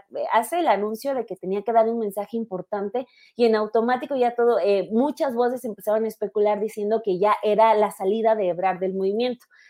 También eh, todo el mundo dice, ah, es que por algo el Movimiento Ciudadano todavía no le da el sí al PRI, PAN y PRD. Eh, eso también termina eh, por decir mucho del ex canciller, que mucha gente espera que en cualquier momento ya confirme que efectivamente sí se va a ir de Morena, como muchos apuestan a que lo va a hacer va a ser ahora eh, necesario eh, saber cuál es el siguiente eh, paso de Marcelo, porque aunque no se hagan públicas las encuestas que se van a seleccionar el día de mañana para estos ejercicios espejo, pues si salen las que él no quiere que salgan, pues obvio va a poner el grito en el cielo. Y va a ser interesante también porque a mí me llama mucho la atención como Marcelo, al momento de decir que él es el que va primero en las encuestas, muestra como ejemplo una. I'm Sandra, and I'm just the professional your small business was looking for. But you didn't hire me because you didn't use LinkedIn jobs. LinkedIn has professionals you can't find anywhere else, including those who aren't actively looking for a new job but might be open to the perfect role, like me. In a given month, over 70% of LinkedIn users don't visit other leading job sites. So if you're not looking on LinkedIn, you'll miss out on great candidates like Sandra. Start hiring professionals like a professional. Post your free job on linkedin.com slash people today. Hey, it's Ryan Reynolds, and I'm here with Keith, co-star of my upcoming film, If, only in theaters May 17th. Do you want to tell people the big news? All right, I'll do it. Sign up now and you'll get unlimited for $15 a month in six months of Paramount Plus Essential Plan on us. Mintmobile.com slash switch. Upfront payment of $45 equivalent to $15 per month. Unlimited over 40 gigabytes per month. Face lower speeds. Videos at 480p. Active Mint customers by 531.24 get six months of Paramount Plus Essential Plan. Auto renews after six months. Offer ends May 31st, 2024. Separate Paramount Plus registration required. Terms and conditions apply if rated PG.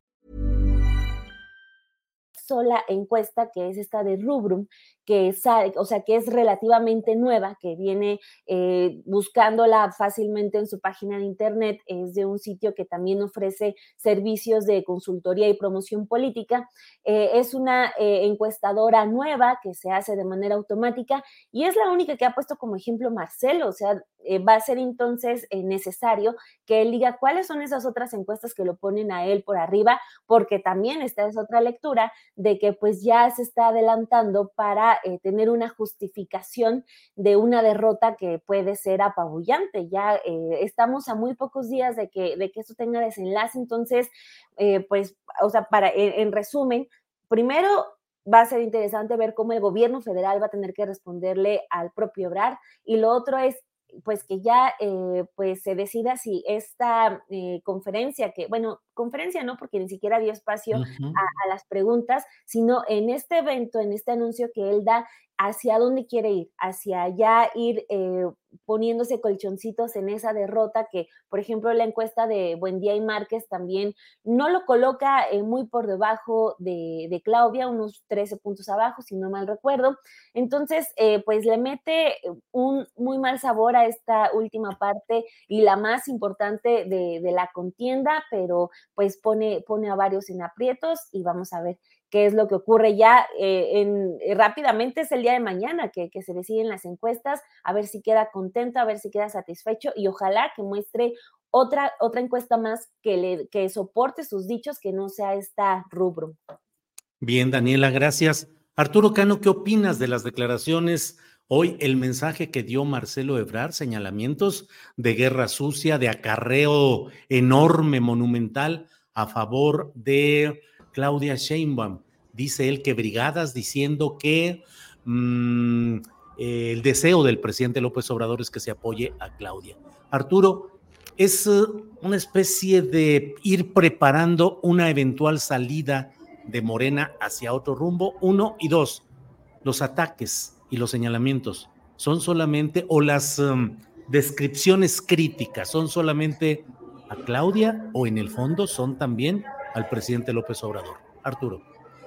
Son ventanas de oportunidad más que descripciones críticas. sí, pues sí. No, Julio, eh, fíjate que eh, me, recordó un poco el, discurso, el fraseo de Marcelo, me recordó un poco al PRD de los 90, eran el tipo de quejas que, eh, que, se, que enderezaba el, el, partido del Sol Azteca, como le decíamos entonces, en contra del PRI, un PRI en el que, en el que militaba Marcelo Ebrard, por cierto, ¿no? Este, y, pero ya intercambiando mensajes con algunos amigos, este, pues, pues venimos a traer a cuento que nos recuerda también a Manuel Camacho. ¿no? Mm, claro. Digo, eh, eh, Marcelo será, no, no, puede separarse del sino de Camacho el sino de Manuel en el, sentido del destino, ¿no? De, parece, eh, un día antes de que mataran a Colosio, eh, Camacho aprovechó un evento enorme de, maestros, estaban reunidos incluso maestros de todo el continente, porque era una reunión de, la Confederación de Educadores de América, organizada por su amiga, amiga de Camacho y también de Marcelo Elvester Gordillo, y aprovechó ahí para dar una, una conferencia levantando expectativas, moviéndose en esos terrenos eh, pantanosos de, ya hay candidato, pero hay otro que está suspirando, en fin. Eh, y, bueno, todos sabemos lo que pasó. Al día siguiente mataron a Colosio. Eh, Colosio se acabó, pero con él se acabó Camacho también. Entonces, es este estilo que le viene desde, desde, el grupo político con el que se formó de, de estirar la liga, de chantajear permanentemente, eh, sin atreverse a dar el paso definitivo de la ruptura. O sea, yo no veo a esas alturas del partido a dónde se podría ir eh, Marcelo Ebrard. Todavía hay un resquicio, quizá por ahí el movimiento ciudadano, pero no está del todo claro. Eh, personas que están más cercanas a, los equipos de Marcelo, me, cuentan que entre las cosas que se barajan en esos equipos está, pues ya, este, Marcelo va a ser como la banda del Titanic. Mm. Va a seguir tocando mientras negocia, mientras trata de ganar el, mayor número de espacios para los suyos, es decir, mientras logra acomodar en las barquitas de salvación a, los suyos, este, pero lo hace por la vía eh, por esta vía del chantaje que implica eh, pues ensuciar el proceso interno de Morena, porque yo no, encuentro otra palabra para nombrarle. Está acusando al gobierno de Andrés Manuel, porque no es solamente a Martín Batres o a Ariadna Montiel, al gobierno de Andrés Manuel de hacer una operación para favorecer una candidatura, que es exactamente lo mismo de, de lo que acusa la oposición al gobierno de López Obrador. Entonces creo que es eh, muy costoso, el, puede ser muy costoso este fraseo eh, si continúa así. Y bueno, pues eh, me, parece que, va, a seguir tocando mientras este transatlántico, este sueño de que alguien del equipo de Camacho llegaría a la candidatura presidencial, eventualmente a la presidencia, se va desvaneciendo. Las encuestas que yo he mirado eh, serias, digamos, estas que no, que no buscan influir o, eh, levantar fuegos artificiales, pues muestran, a pocos días del ejercicio de encuesta una ventaja de Claudia Sheinbaum de que ronda los 10 puntos. Entonces creo que esa es la razón de este eh, de este anuncio un tanto estridente de, Marcelo y de este afán de estirar la liga o de chantajear. Bien, Arturo. Eh, Daniela, ¿y qué en las estimaciones? Esto abre eh, el espacio para especular y para analizar aritméticamente algunas cosas. La eventual salida de Marcelo Ebrar, ¿crees que dañe suficientemente el proyecto de continuidad de la 4T? O dicho de otra manera, le haría un hueco importante a Claudia, si es que finalmente Claudia fuese quien quedara como aspirante presidencial de la 4T. ¿Le haría un hueco fuerte o se diluiría esa fuerza? Es decir, ¿qué tanta base social y qué tanta fuerza podría tener por sí mismo en otro partido Marcelo Ebrard? Muchas especulaciones, pero así anda el abarrote, Daniela. Y creo que tenemos un... Eh, como un evento muy cercano para poder comparar lo que es lo que ocurrió con Coahuila y Mejía Verdeja. O sea, mm. creo que más allá de ver lo que puedan hacer los candidatos, lo que se vio en Coahuila es que la ruptura con el presidente López Obrador sale muy costosa y, por ejemplo, Mejía Verdeja quedó eh, reducido a, a nada. O sea, era un personaje que había cobrado relevancia por estar cerca del presidente, al menos en las mañaneras, tener su espacio. Cuando sale lo de la encuesta, el presidente pues intentó darle un lugar, lo pone en medio de, Palacio Nacional, le da un abrazo, le dice que lo necesitan y él decide mejor optar por lo suyo, se cambia de partido y ya sabemos esa historia cómo, cómo terminó creo que está muy complicado que, eso ocurra porque pues sí, podrían jalar, pero creo todavía en esta elección el factor eh, López Obrador es crucial.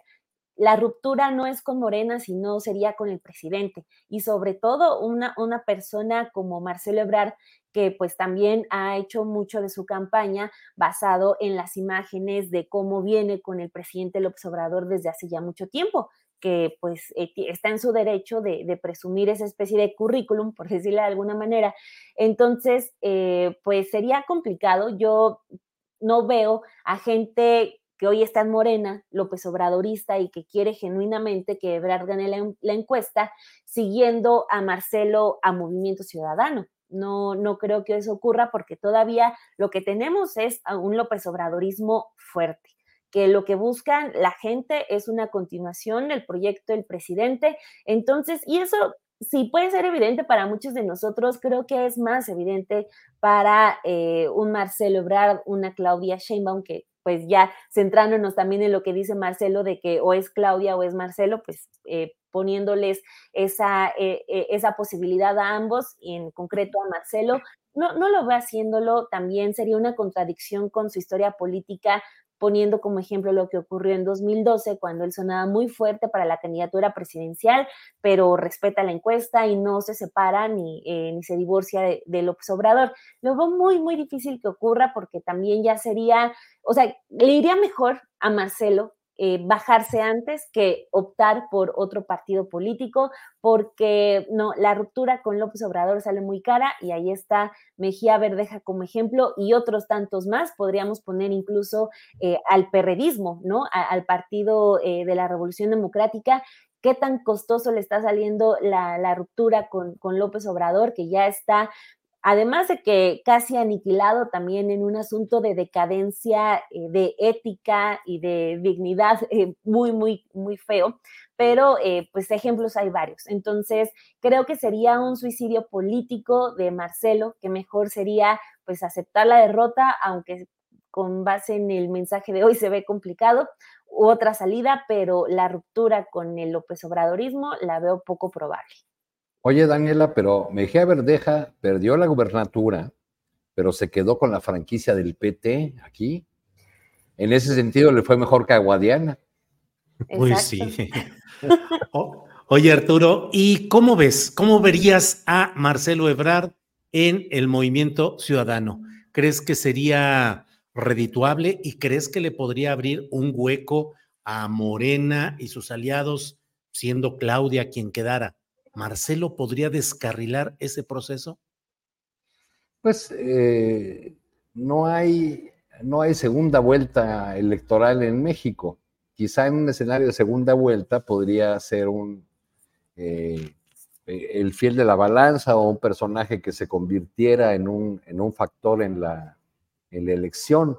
yo no, yo no veo si, eh, primero, si realmente hubiera interés de Dante Delgado, el dueño de la franquicia de, Movimiento Ciudadano, eh, de llevar a Marcelo como candidato, habría que ver qué tanto pesan eh, eh, negativos como los que se generarían con una ruptura, porque entonces se hablaría de Marcelo como un traidor, poco confiable para un bando y otro, para el bando que abandona y para el bando que quiere encabezar, es decir, de la oposición. Ahora, Marcelo puede hacer tanto daño a, a Chainbaum si ella fuese la, candidata, como a la candidatura de la oposición, porque es un personaje que concita, que, convoca eh, simpatías de la clase media, de sectores empresariales, es decir, de electorado de, o de porciones del electorado que no votarían nunca por la candidata o por el candidato de, de López Obrador o de Morena.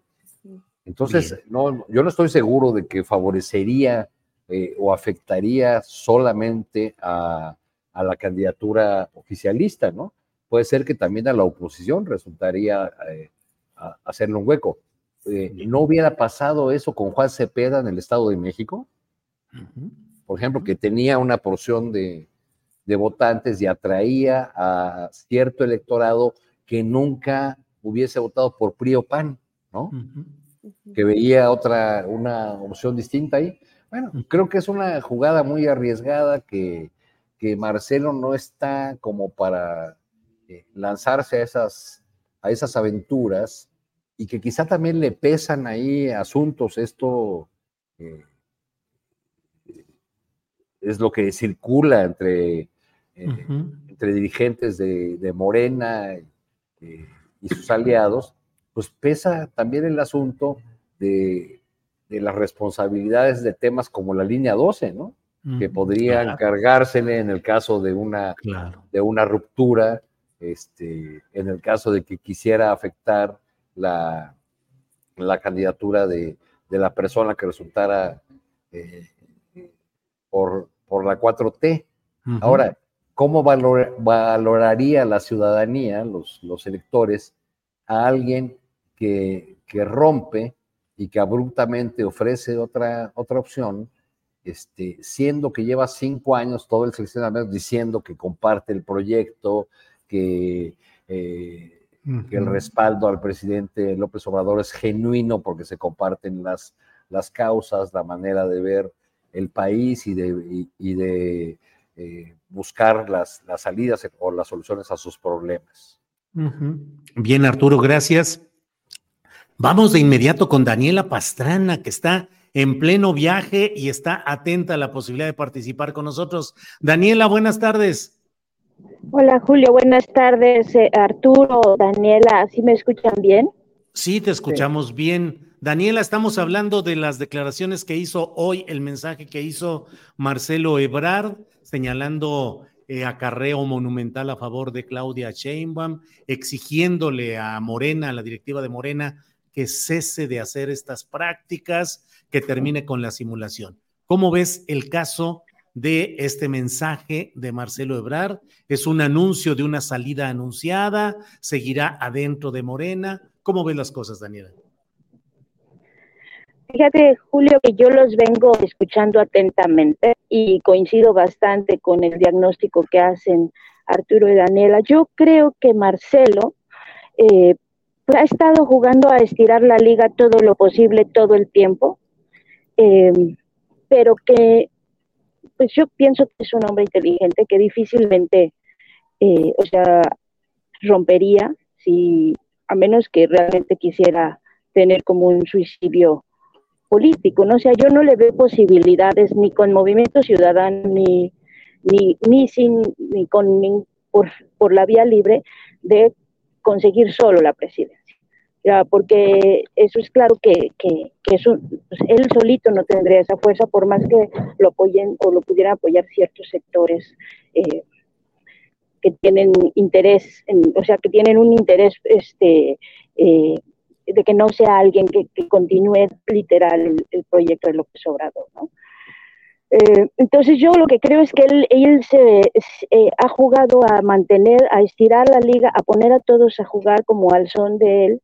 Y lo que me parece muy curioso es que todo el tiempo están pensando, siempre lo ven como alguien que va a terminar traicionando. Al final, creo que esto que decía Arturo, que algunos eh, están eh, que, que, que, esta figura del traidor para, no, no, genera confianza ni en un lado ni en otro pero me parece que, está jugando también un juego arriesgado porque al final de cuentas, pues lo que puede terminar haciendo es pues, haciendo mucho daño, ¿no? Y torpedeando eh, la posibilidad de tener un triunfo más fuerte de parte de, Morena que va a necesitar, si es lo que quieren cumplir con su plan C y, sus, y, sus reformas constitucionales, pues van a necesitar una fuerza, que las cosas que vienen pues no son fáciles. Entonces necesitarían una, una fuerza común y, puede hacer mientras mucho daño en esta interna, que no es interna, no sé cómo llamarle, la verdad. Daniela, ¿y ves eh, la posibilidad de que una escisión de Marcelo pueda ser hacia dónde? Hacia, digo, ya nos dijiste pues la coincidencia en que sería un suicidio, pero finalmente la ambición a veces es muy fuerte. Arturo Cano recordaba el caso de Manuel Camacho Solís que generó toda aquella crisis de 1994. Digo, no la generó él solo, fue inducida, según mi punto de vista, por el propio Carlos Salinas de Gortari, pero en fin, ¿qué tanto estamos en escenarios de mucha incertidumbre, de volatilidad política, Daniela? Pues eh, sí, todos, obviamente todo el tiempo hemos estado pensando en Camacho Solís, pero justamente pues Camacho Solís nunca logró ser presidente, ¿no? O sea, e, e, el tema es ese, ¿no? Y yo creo que, que en su equipo deben también, y él debe tener una valoración, porque pues Marcelo Ebrard es un hombre que tiene mucho colmillo político como para a estas alturas venir a dejarse sorprender eh, o, dejar que, que, que, la ambición... Le pueda ganar a ese nivel. Yo creo, ¿eh? o sea, yo creo que, que no, que no, que no va a llegar a una ruptura. Eh, siempre puede ocurrir, como dices, que a la hora de la hora, pues, eh, le gane eso, pero si midiendo realmente las fuerzas que tiene, pues sería muy difícil que él pudiera, pues, contra el, el propio, digamos, obradorismo, ¿no? Que la, la militancia, la militancia de, de Morena, pues no, no lo ve como opción lo ve como opción la gente que eh, pues nunca fue precisamente militante, que está en un sector de la población que lo ve como un, puente moderado, con, liberal, por supuesto, eh, pero que no, que no lo ven como opción. Entonces él solo no lo sé. La opción que tendría, obviamente, quienes están, eh, lo que se ha pensado y visto y, sentido como posibilidad del movimiento ciudadano, eh, pero también creo que en Movimiento Ciudadano hay otros que quieren, que podían, sin, sin la historia política de Marcelo Ebrard, pues tener más posibilidades, ¿no? Justo por la novedad. Bien, bien, Daniela, gracias. Eh, Daniela Barragán, Daniela Barragán, en el otro flanco queda fuera Enrique de la Madrid y acepta que son las reglas del juego. Y las eh, encuestas internas, los, los, análisis que han hecho los del Frente Amplio por México mantienen a Xochitl Gálvez a la cabeza. En segundo lugar, a Beatriz Paredes, aunque a 11 o 12 puntos porcentuales de distancia. Y en tercer lugar, a Santiago Krill, pero finalmente quedan ellos tres. ¿Cómo vas viendo ese escenario de los opositores al obradorismo, Daniela?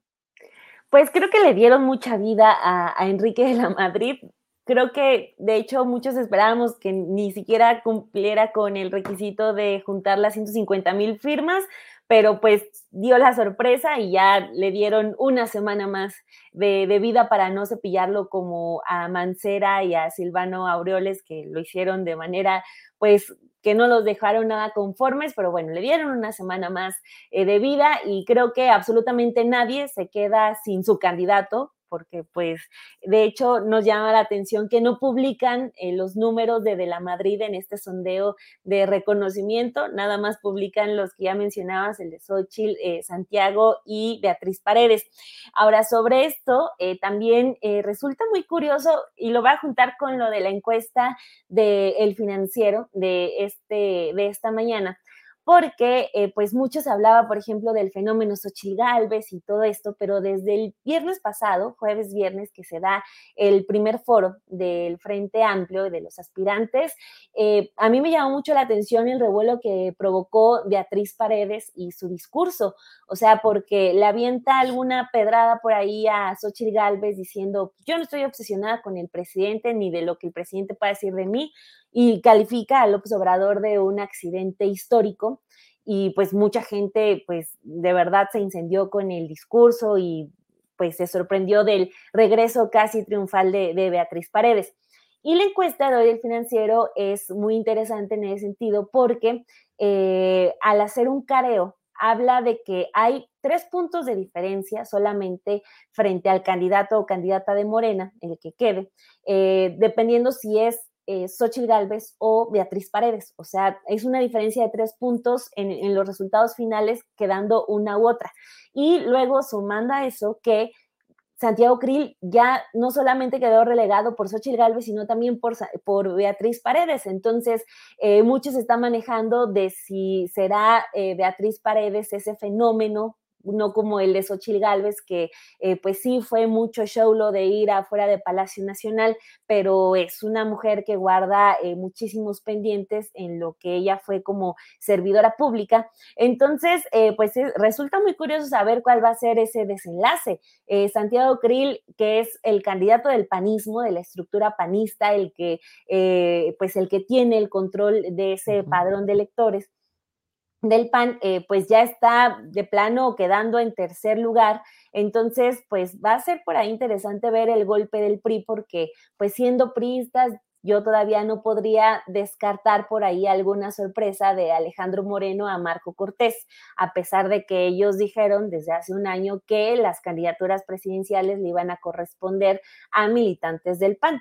Entonces, eh, pues va a ser, va a ser interesante. Lo que sí es que ese fenómeno Xochitl Galvez, creo, sí quedó solamente en algunas semanas, eh, eh, de algunas semanas, quedó ya solamente como un recuerdo en algunas columnas de muchísimos, eh, en, muchos espacios de, los medios impresos y televisivos.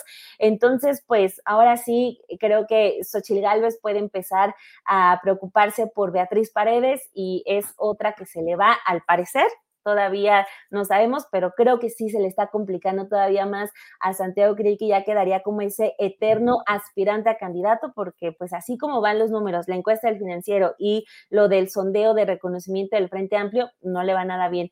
Entonces, pues toca esperar a los siguientes espacios que vayan a hacer, sobre todo el de seguridad, que también no me quiero quedar sin mencionarlo, de que quedé muy sorprendida de que no fuera Día de los Inocentes, por esta noticia de que Francisco Javier García Cabeza de Vaca iba a ser su asesor o consejero de seguridad.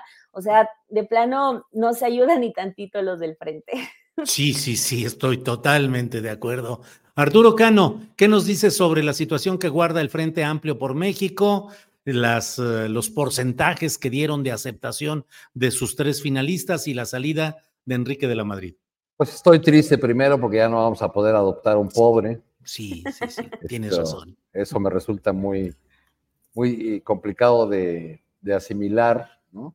Este, y, yo lo que veo en el frente es, que no, me queda muy claro cómo van a conseguir eh, diferenciarse de Morena, porque llevan mucho tiempo diciendo que el proceso para seleccionar al aspirante de Morena es opaco, eh, antidemocrático, que va a depender solo del dedo de López Obrador y cómo está resultando el proceso de, del frente opositor. O sea, cuáles han sido los criterios para excluir a algunos aspirantes, eh, que hubo dudas sobre la manera como obtuvieron las firmas, pero cuáles fueron esas dudas, cuáles fueron las, las pruebas. Eso da eh, cabida a especulaciones y a, y a versiones que circulan, como por ejemplo el hecho de que sacaron a Mancera de la encuesta porque eh, tenía o registraba un mayor conocimiento en las encuestas que Xochitl Gálvez, lo cual es muy probable porque pues Mancera fue eh, seis años jefe de gobierno de la Ciudad de México, lo cual es una, eh, pues una gran vitrina para, para exponer a un personaje público. pero ese fue el criterio. ¿Cuánto va a pesar la encuesta? ¿Cuánto la votación? En fin, hay muchas cosas eh, que no son muy claras ahí sobre la forma como se toman las decisiones y sobre quién toma esas decisiones. Al final, pues eh, resulta que con eh, los tres finalistas y dando por descontado que Santiago Krill no enciende ni una, vela, resulta que es tiempo de mujeres, pero de mujeres con huipil, ¿no? Porque pues ahora van a ser, van a ser Beatriz, Ochil y Claudia, que también le gusta este, utilizar esas, esas prendas tan, tan hermosas. Yo me pregunto, siguiendo con lo del frente, si no eh, terminará siendo estas eh, reglas y estos eh, acuerdos y arreglos que se toman en las alturas, en la cúpula. ¿Quiénes integran esa cúpula que decide sobre todos los asuntos de quién pasa, quién no pasa en, el, en el, frente? A, lo mejor termina siendo muy dificultoso para, o termina poniendo reglas como aquella del reto imposible, que era eh, el, aquel concurso de televisión de Sube Pelayo Sube, que encabezaba Luis Manuel Pelayo, un actor y, conductor de televisión que, por cierto, fue padrastro de Beatriz Paredes. Había un, había un, este, un poste al que le ponían una sustancia, un cebo, y entonces un pobre padre de familia trataba de subir, la mayor parte de las veces no lo lograban, y las cámaras se enfocaban a los rostros de los niños, cómo se iban descomponiendo y cómo lloraban porque su padre no había podido este, subir eh, eh, el, palo encebado para, para, ganar el premio. Entonces, me parece así que le, así le han hecho algunos de los aspirantes eh, de estos entusiasmados que se apuntaron en la probable candidatura del frente opositor y, muy curioso que sea eh, Beatriz Paredes, que, eh, que desde mi punto de vista representa poco en el PRI. Digamos, no, no es un personaje que dentro del PRI, no estoy diciendo la percepción pública sobre su imagen, que dentro del PRI represente a un sector eh, poderoso. En todo caso, Beatriz Paredes dentro del PRI representa a aquellos priistas que le pavimentaron el camino a Peña Nieto, ¿no? Sí. Eh, para, que, para que se hiciera de la candidatura presidencial. Pero bueno, pues así están las cosas con el, frente opositor. Sube, Mancera, sube, o alguno de esos gritos podría. Sube, Silvano, sube. Sube, Silvano, sube. Daniela Pastrana, ¿cómo ves el ámbito del Frente Amplio por México? Los porcentajes que han dado a los tres finalistas en el orden Xochitl, Beatriz Paredes y Santiago Krill y la salida de Enrique de la Madrid. Daniela. Pues mira, Julio, yo lo primero que, que no entendí fue qué tiene Arturo contra las mujeres con huitil, ¿no? Porque pues es, es una prenda que usamos muchas, yo acá traigo el mío de Guatemala. Eh, nada, nada, nada más era descriptivo, Daniela, nada más era descriptivo. molestia con los huipiles. Nada más era este, descriptivo. Y luego me quedé, me quedé también con la idea de ese Santiago Krill, eterno candidato, como si fuera del Cruz Azul, ¿no? Eh, perdón, pero eh, sí, no, bueno, pero el Atlas sí fue, sí fue campeón ya en algún momento. Bueno, el creo que también, ¿no? Bueno, no sé mucho de fútbol, pero me tuve esa, esas, esas este, dos imágenes ahorita que hablaban y fíjate que yo sí creo y lo he pensado que sí va a ser o que sí se estaba previendo como, como una contienda de, mujeres. Eh, hay una parte de Xochitl Galvez que yo siento que, no le da para, para 10 meses de campaña eh, o para de aquí a que sean las elecciones. Es como la revisión de Fox, pero pues yo supongo que, que los mexicanos pues tenemos memoria como reciente de, lo que fue el sexenio de Fox. Y entonces difícilmente convencería una, como una versión femenina de, de, un, de un personaje que pues tiene poca solidez. En términos de, de efectividad política, pues sí, o sea, Beatriz Paredes es muchísimo más eficiente, más, pues ella ha sido gobernadora, legisladora, presidenta del PRI, independientemente de que tenga o no un grupo político fuerte, porque pues el, el PRI ya está peor que la asamblea de barrios, ¿no? O sea, no sé, mini PRI y mini PRI se separan unos y es una cosa que, que, que, por supuesto ya no es lo que alguna vez significó, pero la experiencia de gobierno y la experiencia política que ella tiene, pues es de, de uno a cien comparado con, con Xochitl Gálvez, ¿no?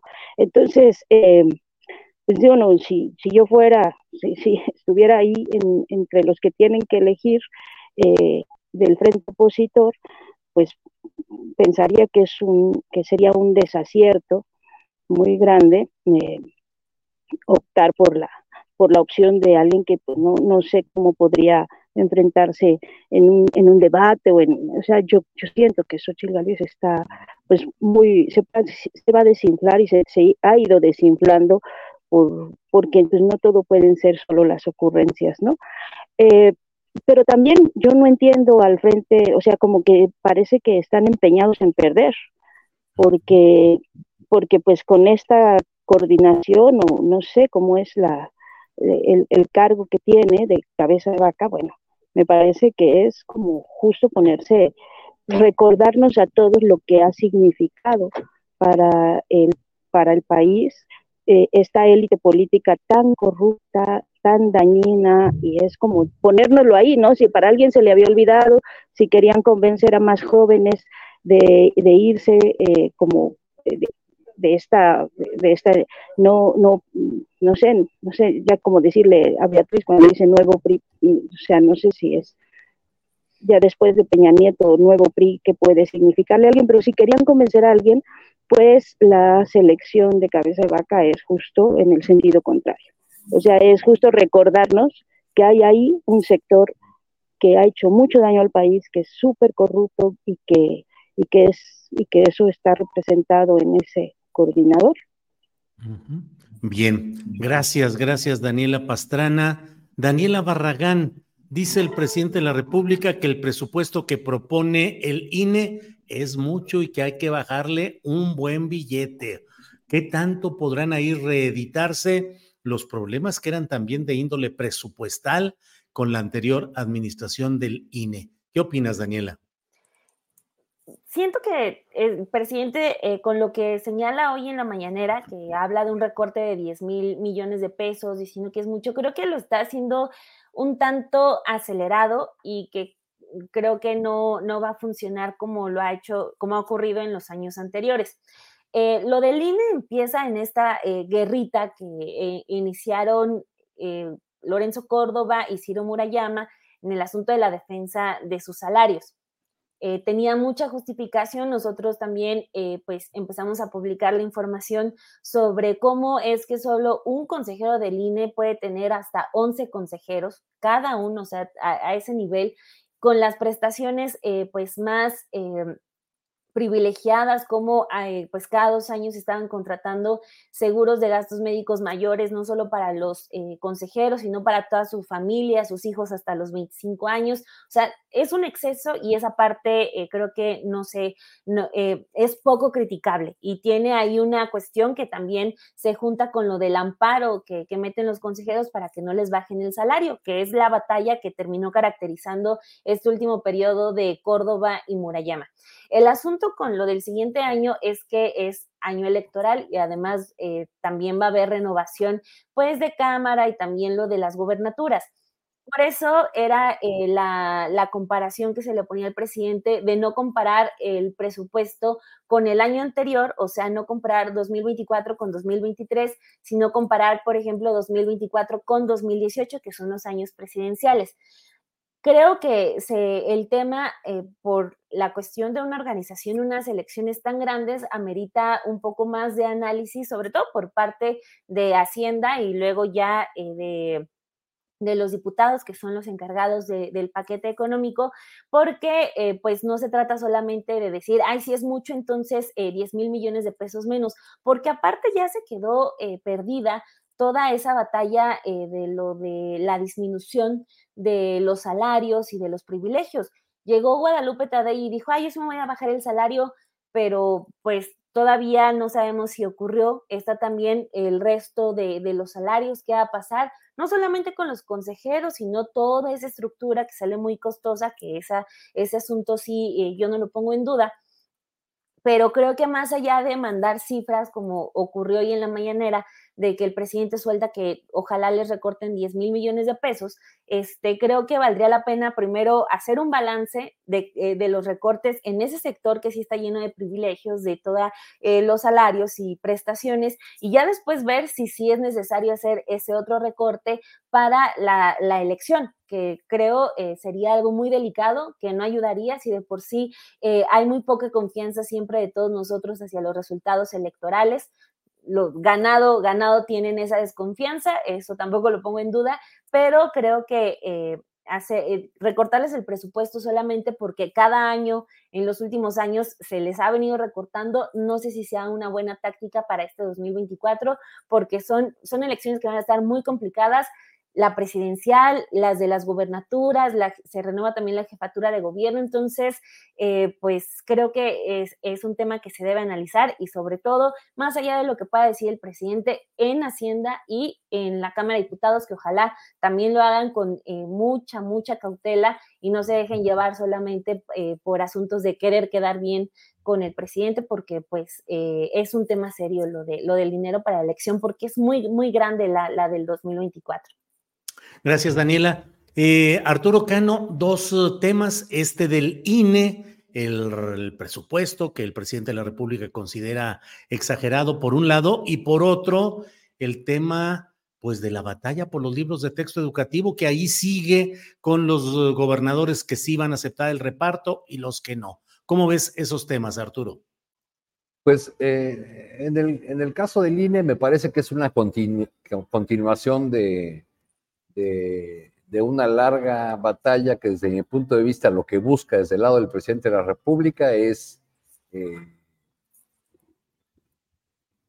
evitar que, el instituto electoral se convierta en un, en un actor que, juegue más allá de su papel de árbitro.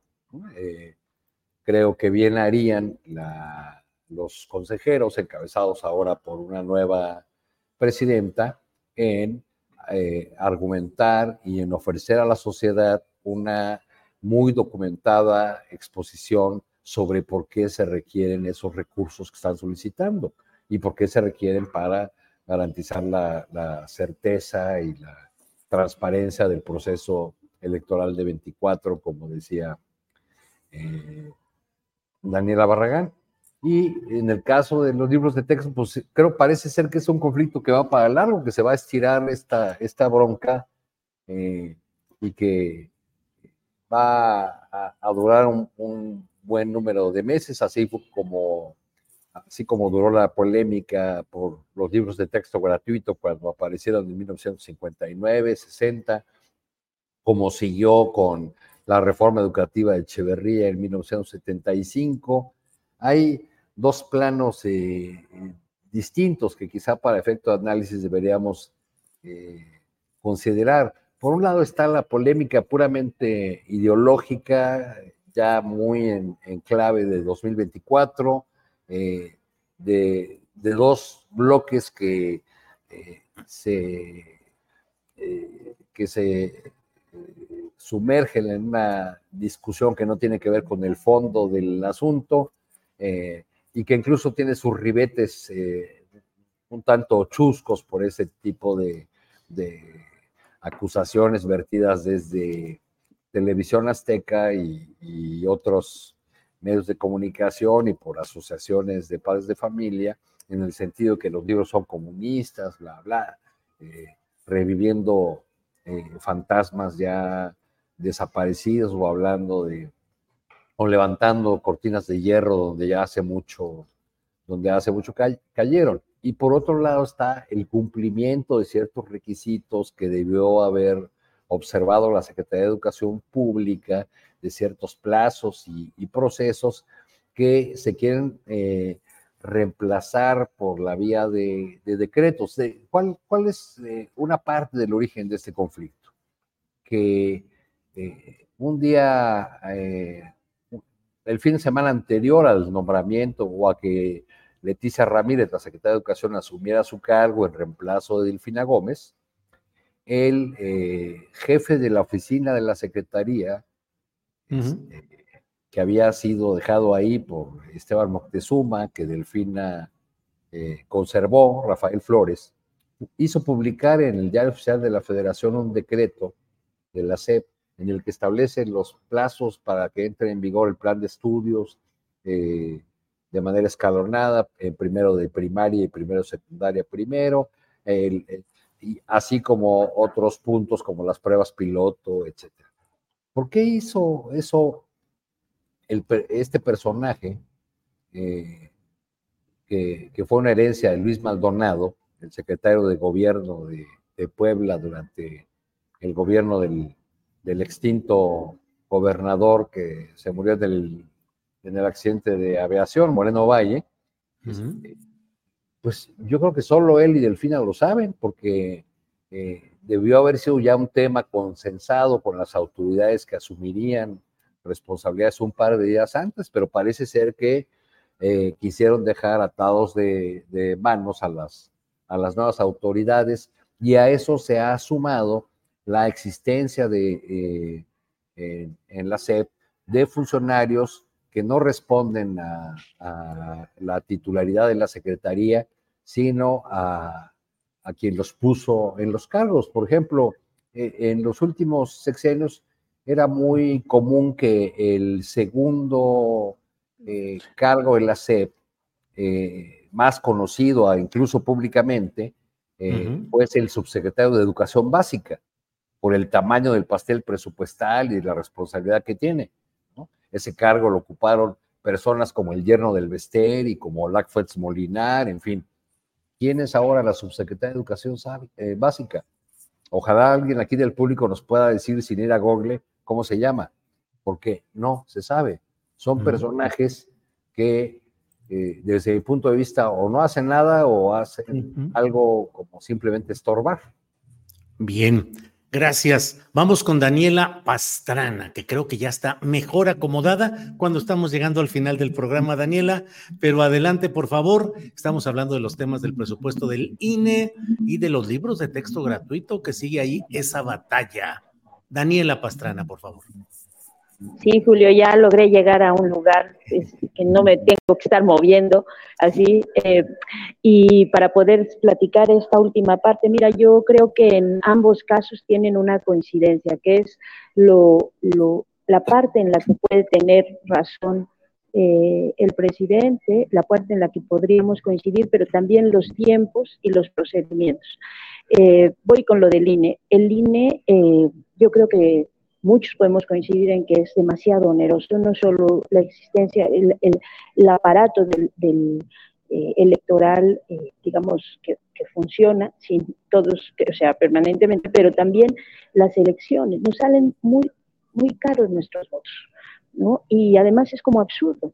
Es totalmente absurdo que nos hayan convencido. Es como cuando te, te dan la enfermedad y te venden la cura.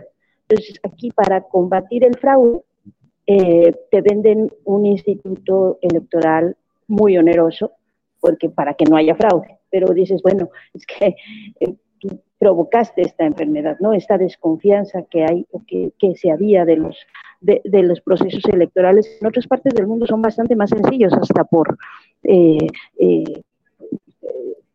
por, por, voto electrónico, ¿no? Es bastante más simple la forma de, no necesita tantos seguros eh, el proceso de ir a votar. Y aquí pues nos sale muy caro porque hay 100 mil seguros y 100 mil cosas que hay que, que, hay que eh, irle como para cuidar que no haya, que no haya fraude pero insisto, es este, e, esa parte que sí puede ser eh, que, sí podemos, digamos que coincidir con eso, que sale muy caro, igual el sostenimiento de los partidos políticos, eh, de pronto parece que ya no está en tiempo, ¿no? O sea, porque efectivamente, como decía Dani, pues estamos ya con la, con la campaña, con la contienda enfrente, es una es una contienda muy, muy grande, o sea, no solo en la presidencial, son las gubernaturas, son las, las alcaldías, es el legislativo, y es muy grande, con un aparato que pues así ha venido funcionando, así ah, se requiere que se desplieguen las cosas que se han desplegado, porque pues no, no ha habido tiempo de, de, hacer esa transición hacia un sistema más sencillo. Entonces, como que recortarle ahorita en estas condiciones a mí me parece como un riesgo. Eh, y en el caso de los libros de texto, pues ya lo explicaba muy bien Arturo, yo pienso que, que eh, eh, estamos entrampados y está entrampado el, el, el, tema jurídico en un asunto procedimental. No se están cuestionando los contenidos, por lo menos no desde los jueces, no desde la corte, se está cuestionando el procedimiento. ¿no? La parte ahí de si tenían que cumplir tal plazo, no tal plazo, si se sale un decreto. Y ahí está, y ahí seguirá entrampado porque pues los abogados son buenos para ir alargando así eh, los procesos judiciales y los pleitos judiciales, pero no es una discusión que los jueces estén teniendo sobre los contenidos, sobre el, el reordenamiento, la reordenación de la reforma. Y yo de esa parte con la que me quedo y la que sí me quiero quedar, más allá de, de, de terminará en acuerdo, o sea, terminará en acuerdo porque los libros se tienen que repartir, o sea, porque los niños tienen que tener ese acceso, eh, pero se va a alargar eternamente por el problema de si se hizo bien o si se hizo mal, pero eh, yo con lo que me quiero quedar, y es una cosa que, que la verdad me, ha, me, he sentido muy satisfecha, estuve yendo a las conferencias hasta ayer, eh, estas de la tarde, y el trabajo, el, la reivindicación que han hecho maestros y maestras de su propio trabajo eh, con sus presentaciones de los libros, a mí me parece lo más rescatable de toda esta historia. Digo, ya me reí mucho del virus comunista, eh, ya me desesperé con el pleito legal de un amparo, amparo, pero si algo eh, es rescatable y algo creo que yo que vale la pena destacar, es esta reivindicación que han hecho maestras y maestros del grupo del trabajo docente, que es una cosa que parece increíble, que se valora más el trabajo de un publicista, y digo, perdón por, por mis amigos publicistas, pero se valora más ese trabajo que la docencia últimamente, ¿no? En, estos, en estas últimas épocas. Entonces, que ellos estén haciendo esta revalorización, que ellos te estén diciendo, como le decían ayer en la conferencia, decían, ténganos confianza, papás, olvídense del ruido mediático, ténganos confianza, aquí estamos y estamos emocionados con esto que viene. Me parece sí. que es a mí lo más rescatable de la historia. Bien, Daniela, gracias eh, Daniela Pastrana. Vamos con Daniela Barragán. Daniela, postrecito, porque ya estamos en la rayita, son las 2 de la tarde con 59 minutos. Daniela, postrecito, lo que desees agregar, por favor. Ya con el tiempo encima. No, eh, no, no, pero tenemos tiempo, adelante. Bueno, ok, ok, tenemos tiempo, entonces tres postres. No, no es cierto. no, pero sí eran, sí eran dos temas. El primero, eh, hay, se está generando mucha polémica, estaba eh, revisando ahorita, por eh, lo que pasó en la mañanera y el tema de los jóvenes de Jalisco. Este, están criticando que el presidente no quiso escuchar o no escuchó o no respondió eh, ante el cuestionamiento. Eh, bueno, nosotros que la seguimos de lejos, eh, pues yo nunca escuché que le preguntaran sobre lo que ocurrió en Jalisco, pero lo que sí puedo decir es que me pareció lamentable el tema de que o sea, el presidente no llegara hablando de eso porque es algo muy delicado lo que ocurrió, eh, porque pues es un caso que debe tratarse porque no debe repetirse y porque sobre todo se debe garantizar que no va a haber impunidad y que va a haber una explicación lógica de, de este, de este suceso que, híjole, ya no quiero ni hablar del video, pero eh, desde la mañana estoy de, por favor, no lo busquen porque si buscan el video, levantan el algoritmo y se va a hacer algo eh, horrible. Ya muchos medios, como por ejemplo Ciro Gómez Leiva, pues se pasaron la, la, ética y el respeto a la familia, pasaron el video. Entonces, es un caso muy feo, pero eh, pues yo sí esperaba que el presidente arrancara al menos la mañanera con eso, que estuviera Rosa Isela, que eh, hablara el gobernador Enrique Alfaro. No ocurrió en ninguno, ninguno de esos escenarios. Entonces, pues está desatando toda esa polémica que ojalá mañana ya pasado eh, casi cumplimos 24 horas sin información sobre eso. Lo último fue lo de la fiscalía en su conferencia de ayer. Entonces, ojalá mañana se dé más información porque lo que se pidió fue que la fiscalía eh, federal tomara el caso. Y este, lo otro también que es muy delicado este, lo que están denunciando los miembros de la Comisión de la Verdad sobre los eh, archivos desaparecidos, por decirlo de alguna manera, eh, del Archivo General de la Nación, de estos documentos del Ejército, de Marina y del CISEN, que según estos tres organismos le dijeron al presidente López Obrador que ya los habían entregado y ya están demostrando que no, que no están cumpliendo con, con ese compromiso y pues es importante porque el GIEI justo se fue denunciando lo mismo, entonces ojalá este también sea un tema que, se aborde en la mañanera pronto porque pues es un caso al que pues se le ha pedido que se le preste mucha atención, se le dijo al presidente con la salida del GIEI que habían enunciado opacidad del ejército, él lo negó, no dejó que respondiera a Luis Crescencio Sandoval en esa ocasión, entonces ojalá ya con todas las pruebas, con el informe que publicó la Comisión de, de la Verdad para lo del asunto de guerra sucia, ojalá también ya se pueda hacer algo al respecto. Daniela, muchas gracias. Arturo Cano, postrecito sobre la mesa, lo que desees, por favor. Tu micrófono, Arturo, perdón. Tal vez nosotros lo desactivamos por acá, pero ya está.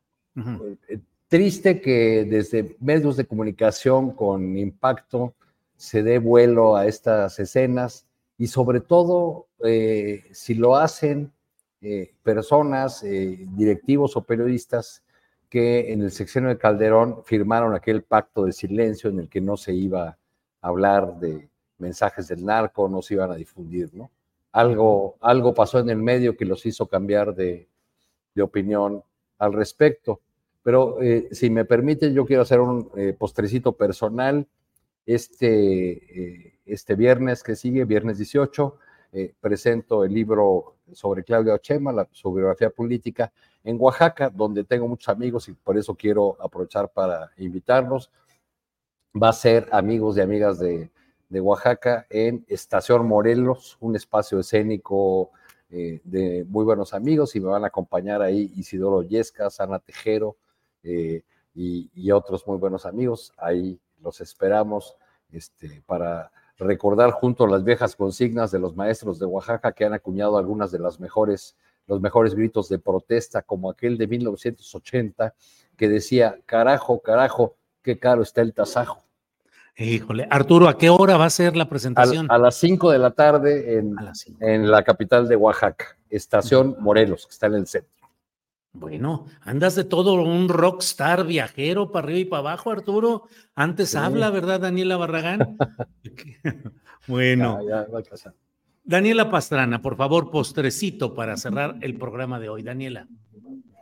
Bueno, pues yo coincido mucho con lo que decía Daniela Barragán. Eh, o sea, sí creo que se tendría que tomar muy en serio este informe de, de, la Comisión de la Verdad, bueno, del mecanismo de esclarecimiento histórico. También creo que eh, todo lo que dijo, ¿no? Que el presidente debió poner más atención o debía dar información al gobierno federal de lo que ocurrió en Jalisco. Eh, bueno, del tema del video ni quiero hablar porque creo que Ciro hace muchísimo tiempo que perdió la brújula con ese tema. No es la primera vez que pasa ejecuciones así. Eh, o, videos de ese, de ese tipo, y, pero pues yo más bien a invitarlos a que estén atentos. Yo estoy aterrizando ahora en Guatemala, este domingo hay elecciones en Guatemala y en, Salva, en, Ecuador, donde acaba de haber el asesinato de, un candidato presidencial hace unos días. Eh, y, y, pues después de lo que acabamos de ver en Argentina, el triunfo de la ultraderecha en la, en la primera ronda, pues creo que es importante, muy importante voltear a ver lo que está pasando en otros países de la región, sobre todo con los avances de los grupos de ultraderecha. Bien. ¿Es todo, Daniela? Yo no sé si se cortó la... Ya. ya. Con eso. Daniela, pues estaremos atentos. Sí, es que no supe si se había quedado pasmada la imagen o estábamos. Muy bien, pues Daniela Barragán, Arturo Cano y Daniela Pastrana, muchas gracias por esta ocasión en este miércoles 16. Muchas gracias y nos seguiremos viendo. Gracias. Abrazos, gracias. Abrazo a los tres. Igual. Bien, son las 3 de la tarde con 6 minutos, 3 de la tarde con 6 minutos y vamos, ya estamos en la parte final de nuestro programa. Eh, pero miren, em, tenemos aquí, déjeme ver, lo que ha dicho Enrique Alfaro. Indicó que se reunió con el alcalde de Lagos de Moreno y con el gabinete de seguridad para revisar los avances en la búsqueda de los jóvenes desaparecidos. Dijo, aunque estamos ante un hecho evidentemente vinculado a la delincuencia organizada, que es un asunto de competencia federal, nosotros vamos a seguir haciendo lo que nos toca. Estamos ante ataques irracionales, violentos y directos a la estabilidad de Jalisco, que exigen una reacción del Estado mexicano. Bueno, pues eso es lo que dice eh, Enrique Alfaro, el gobernador de Jalisco. Estamos ante ataques irracionales, violentos y directos a la estabilidad de Jalisco que exigen una reacción del Estado mexicano. Bueno, eh, por otra parte, déjeme, aquí están parte de los de lo que de lo que ha estado eh, publicado, lo que ha estado diciendo, lo que ha estado publicando el propio Enrique Alfaro. Pero por otra parte, ya para cerrar, déjenme compartir con usted también una toma de pantalla en la cual se puede ver lo que ha dicho Ricardo Monreal respecto a las declaraciones de Marcelo Ebrard a favor o en contra. ¿Qué es lo que ha dicho eh, Ricardo Monreal? Por aquí creo que tenemos este eh, tweet eh, acerca de lo que ha dicho este personaje. Déjeme ver, ahí está. Dice, la denuncia del compañero Ebrar sobre falta de equidad en el proceso interno de Morena se tiene que atender. Estamos a tiempo de corregir, teniendo presente que el valor político superior que la y los participantes debemos conservar es la unidad del movimiento transformador.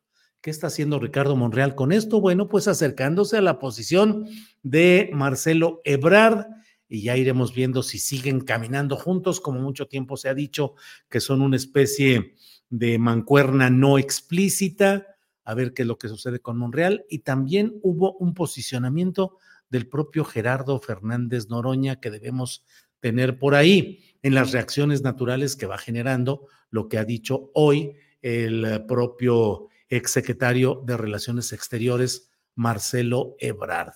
Vamos a tener en un segundito ya lo que ha dicho el propio eh, Gerardo Fernández Noroña sobre este tema. Eh, y bueno, como le digo, son las tres de la tarde con ocho minutos. Con esto dice Miguel Nava González, claro, siempre han estado juntos. Eh, Noroña, próximo presidente, dice María Ángeles Lara, dice Noroña, el más sensato. Em, bueno, pues son algunos de estos comentarios. ¿Y qué esperaban de Monri, el traidor? Dice Esther Sandoval. Em, Roberto Vázquez dice, muy valiente Marcelo Ebrard, es lo que esperamos sus simpatizantes. Bueno, déjenme ver si encuentro por aquí rápidamente este, mm, el, ah, lo que ha dicho Fernández Noroña. Eh, eh, eh, aquí lo tenemos ya. Mm, ya está ahí. Fernández Noroña dice, lamentable por, déjeme quitar este comentario, lamentable por prepotente y arrogante la declaración de Marcelo Ebrard. La competencia es de seis y es muy torpe de su parte minimizar a cualquier compañero aspirante. Su desesperación ha pasado todos los límites y pedía piso parejo, el colmo de la incongruencia. Eso dice Fernández Noroña. Y bueno, pues vamos a seguir atentos a lo que siga en este tema. Les invito a que nos veamos hoy a las 5 de la tarde con Paco Cruz en la videocharla cruzada, 5 de la tarde aquí en este mismo canal astillero y a las 9 de la noche en una videocharla astillada. Nos veremos nuevamente usted y yo. 5 de la tarde, Paco Cruz, 9 de la noche, un servidor. Gracias a quienes nos han acompañado, gracias a todos ustedes, a la audiencia, al público, a la tripulación astillero y nos vemos en un ratito más y mañana desde luego. Gracias, hasta pronto.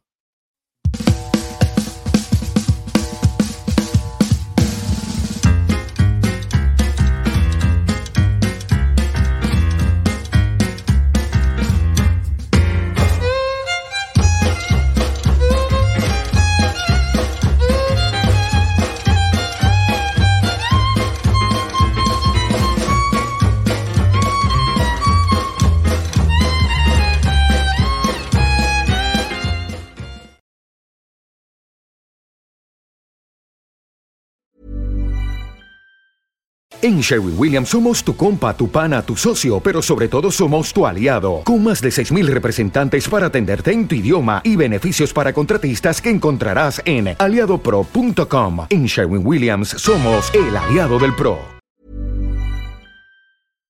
Para que te enteres del próximo noticiero, suscríbete y dale follow en Apple, Spotify, Amazon Music, Google o donde sea que escuches podcast te invitamos a visitar nuestra página julioastillero.com.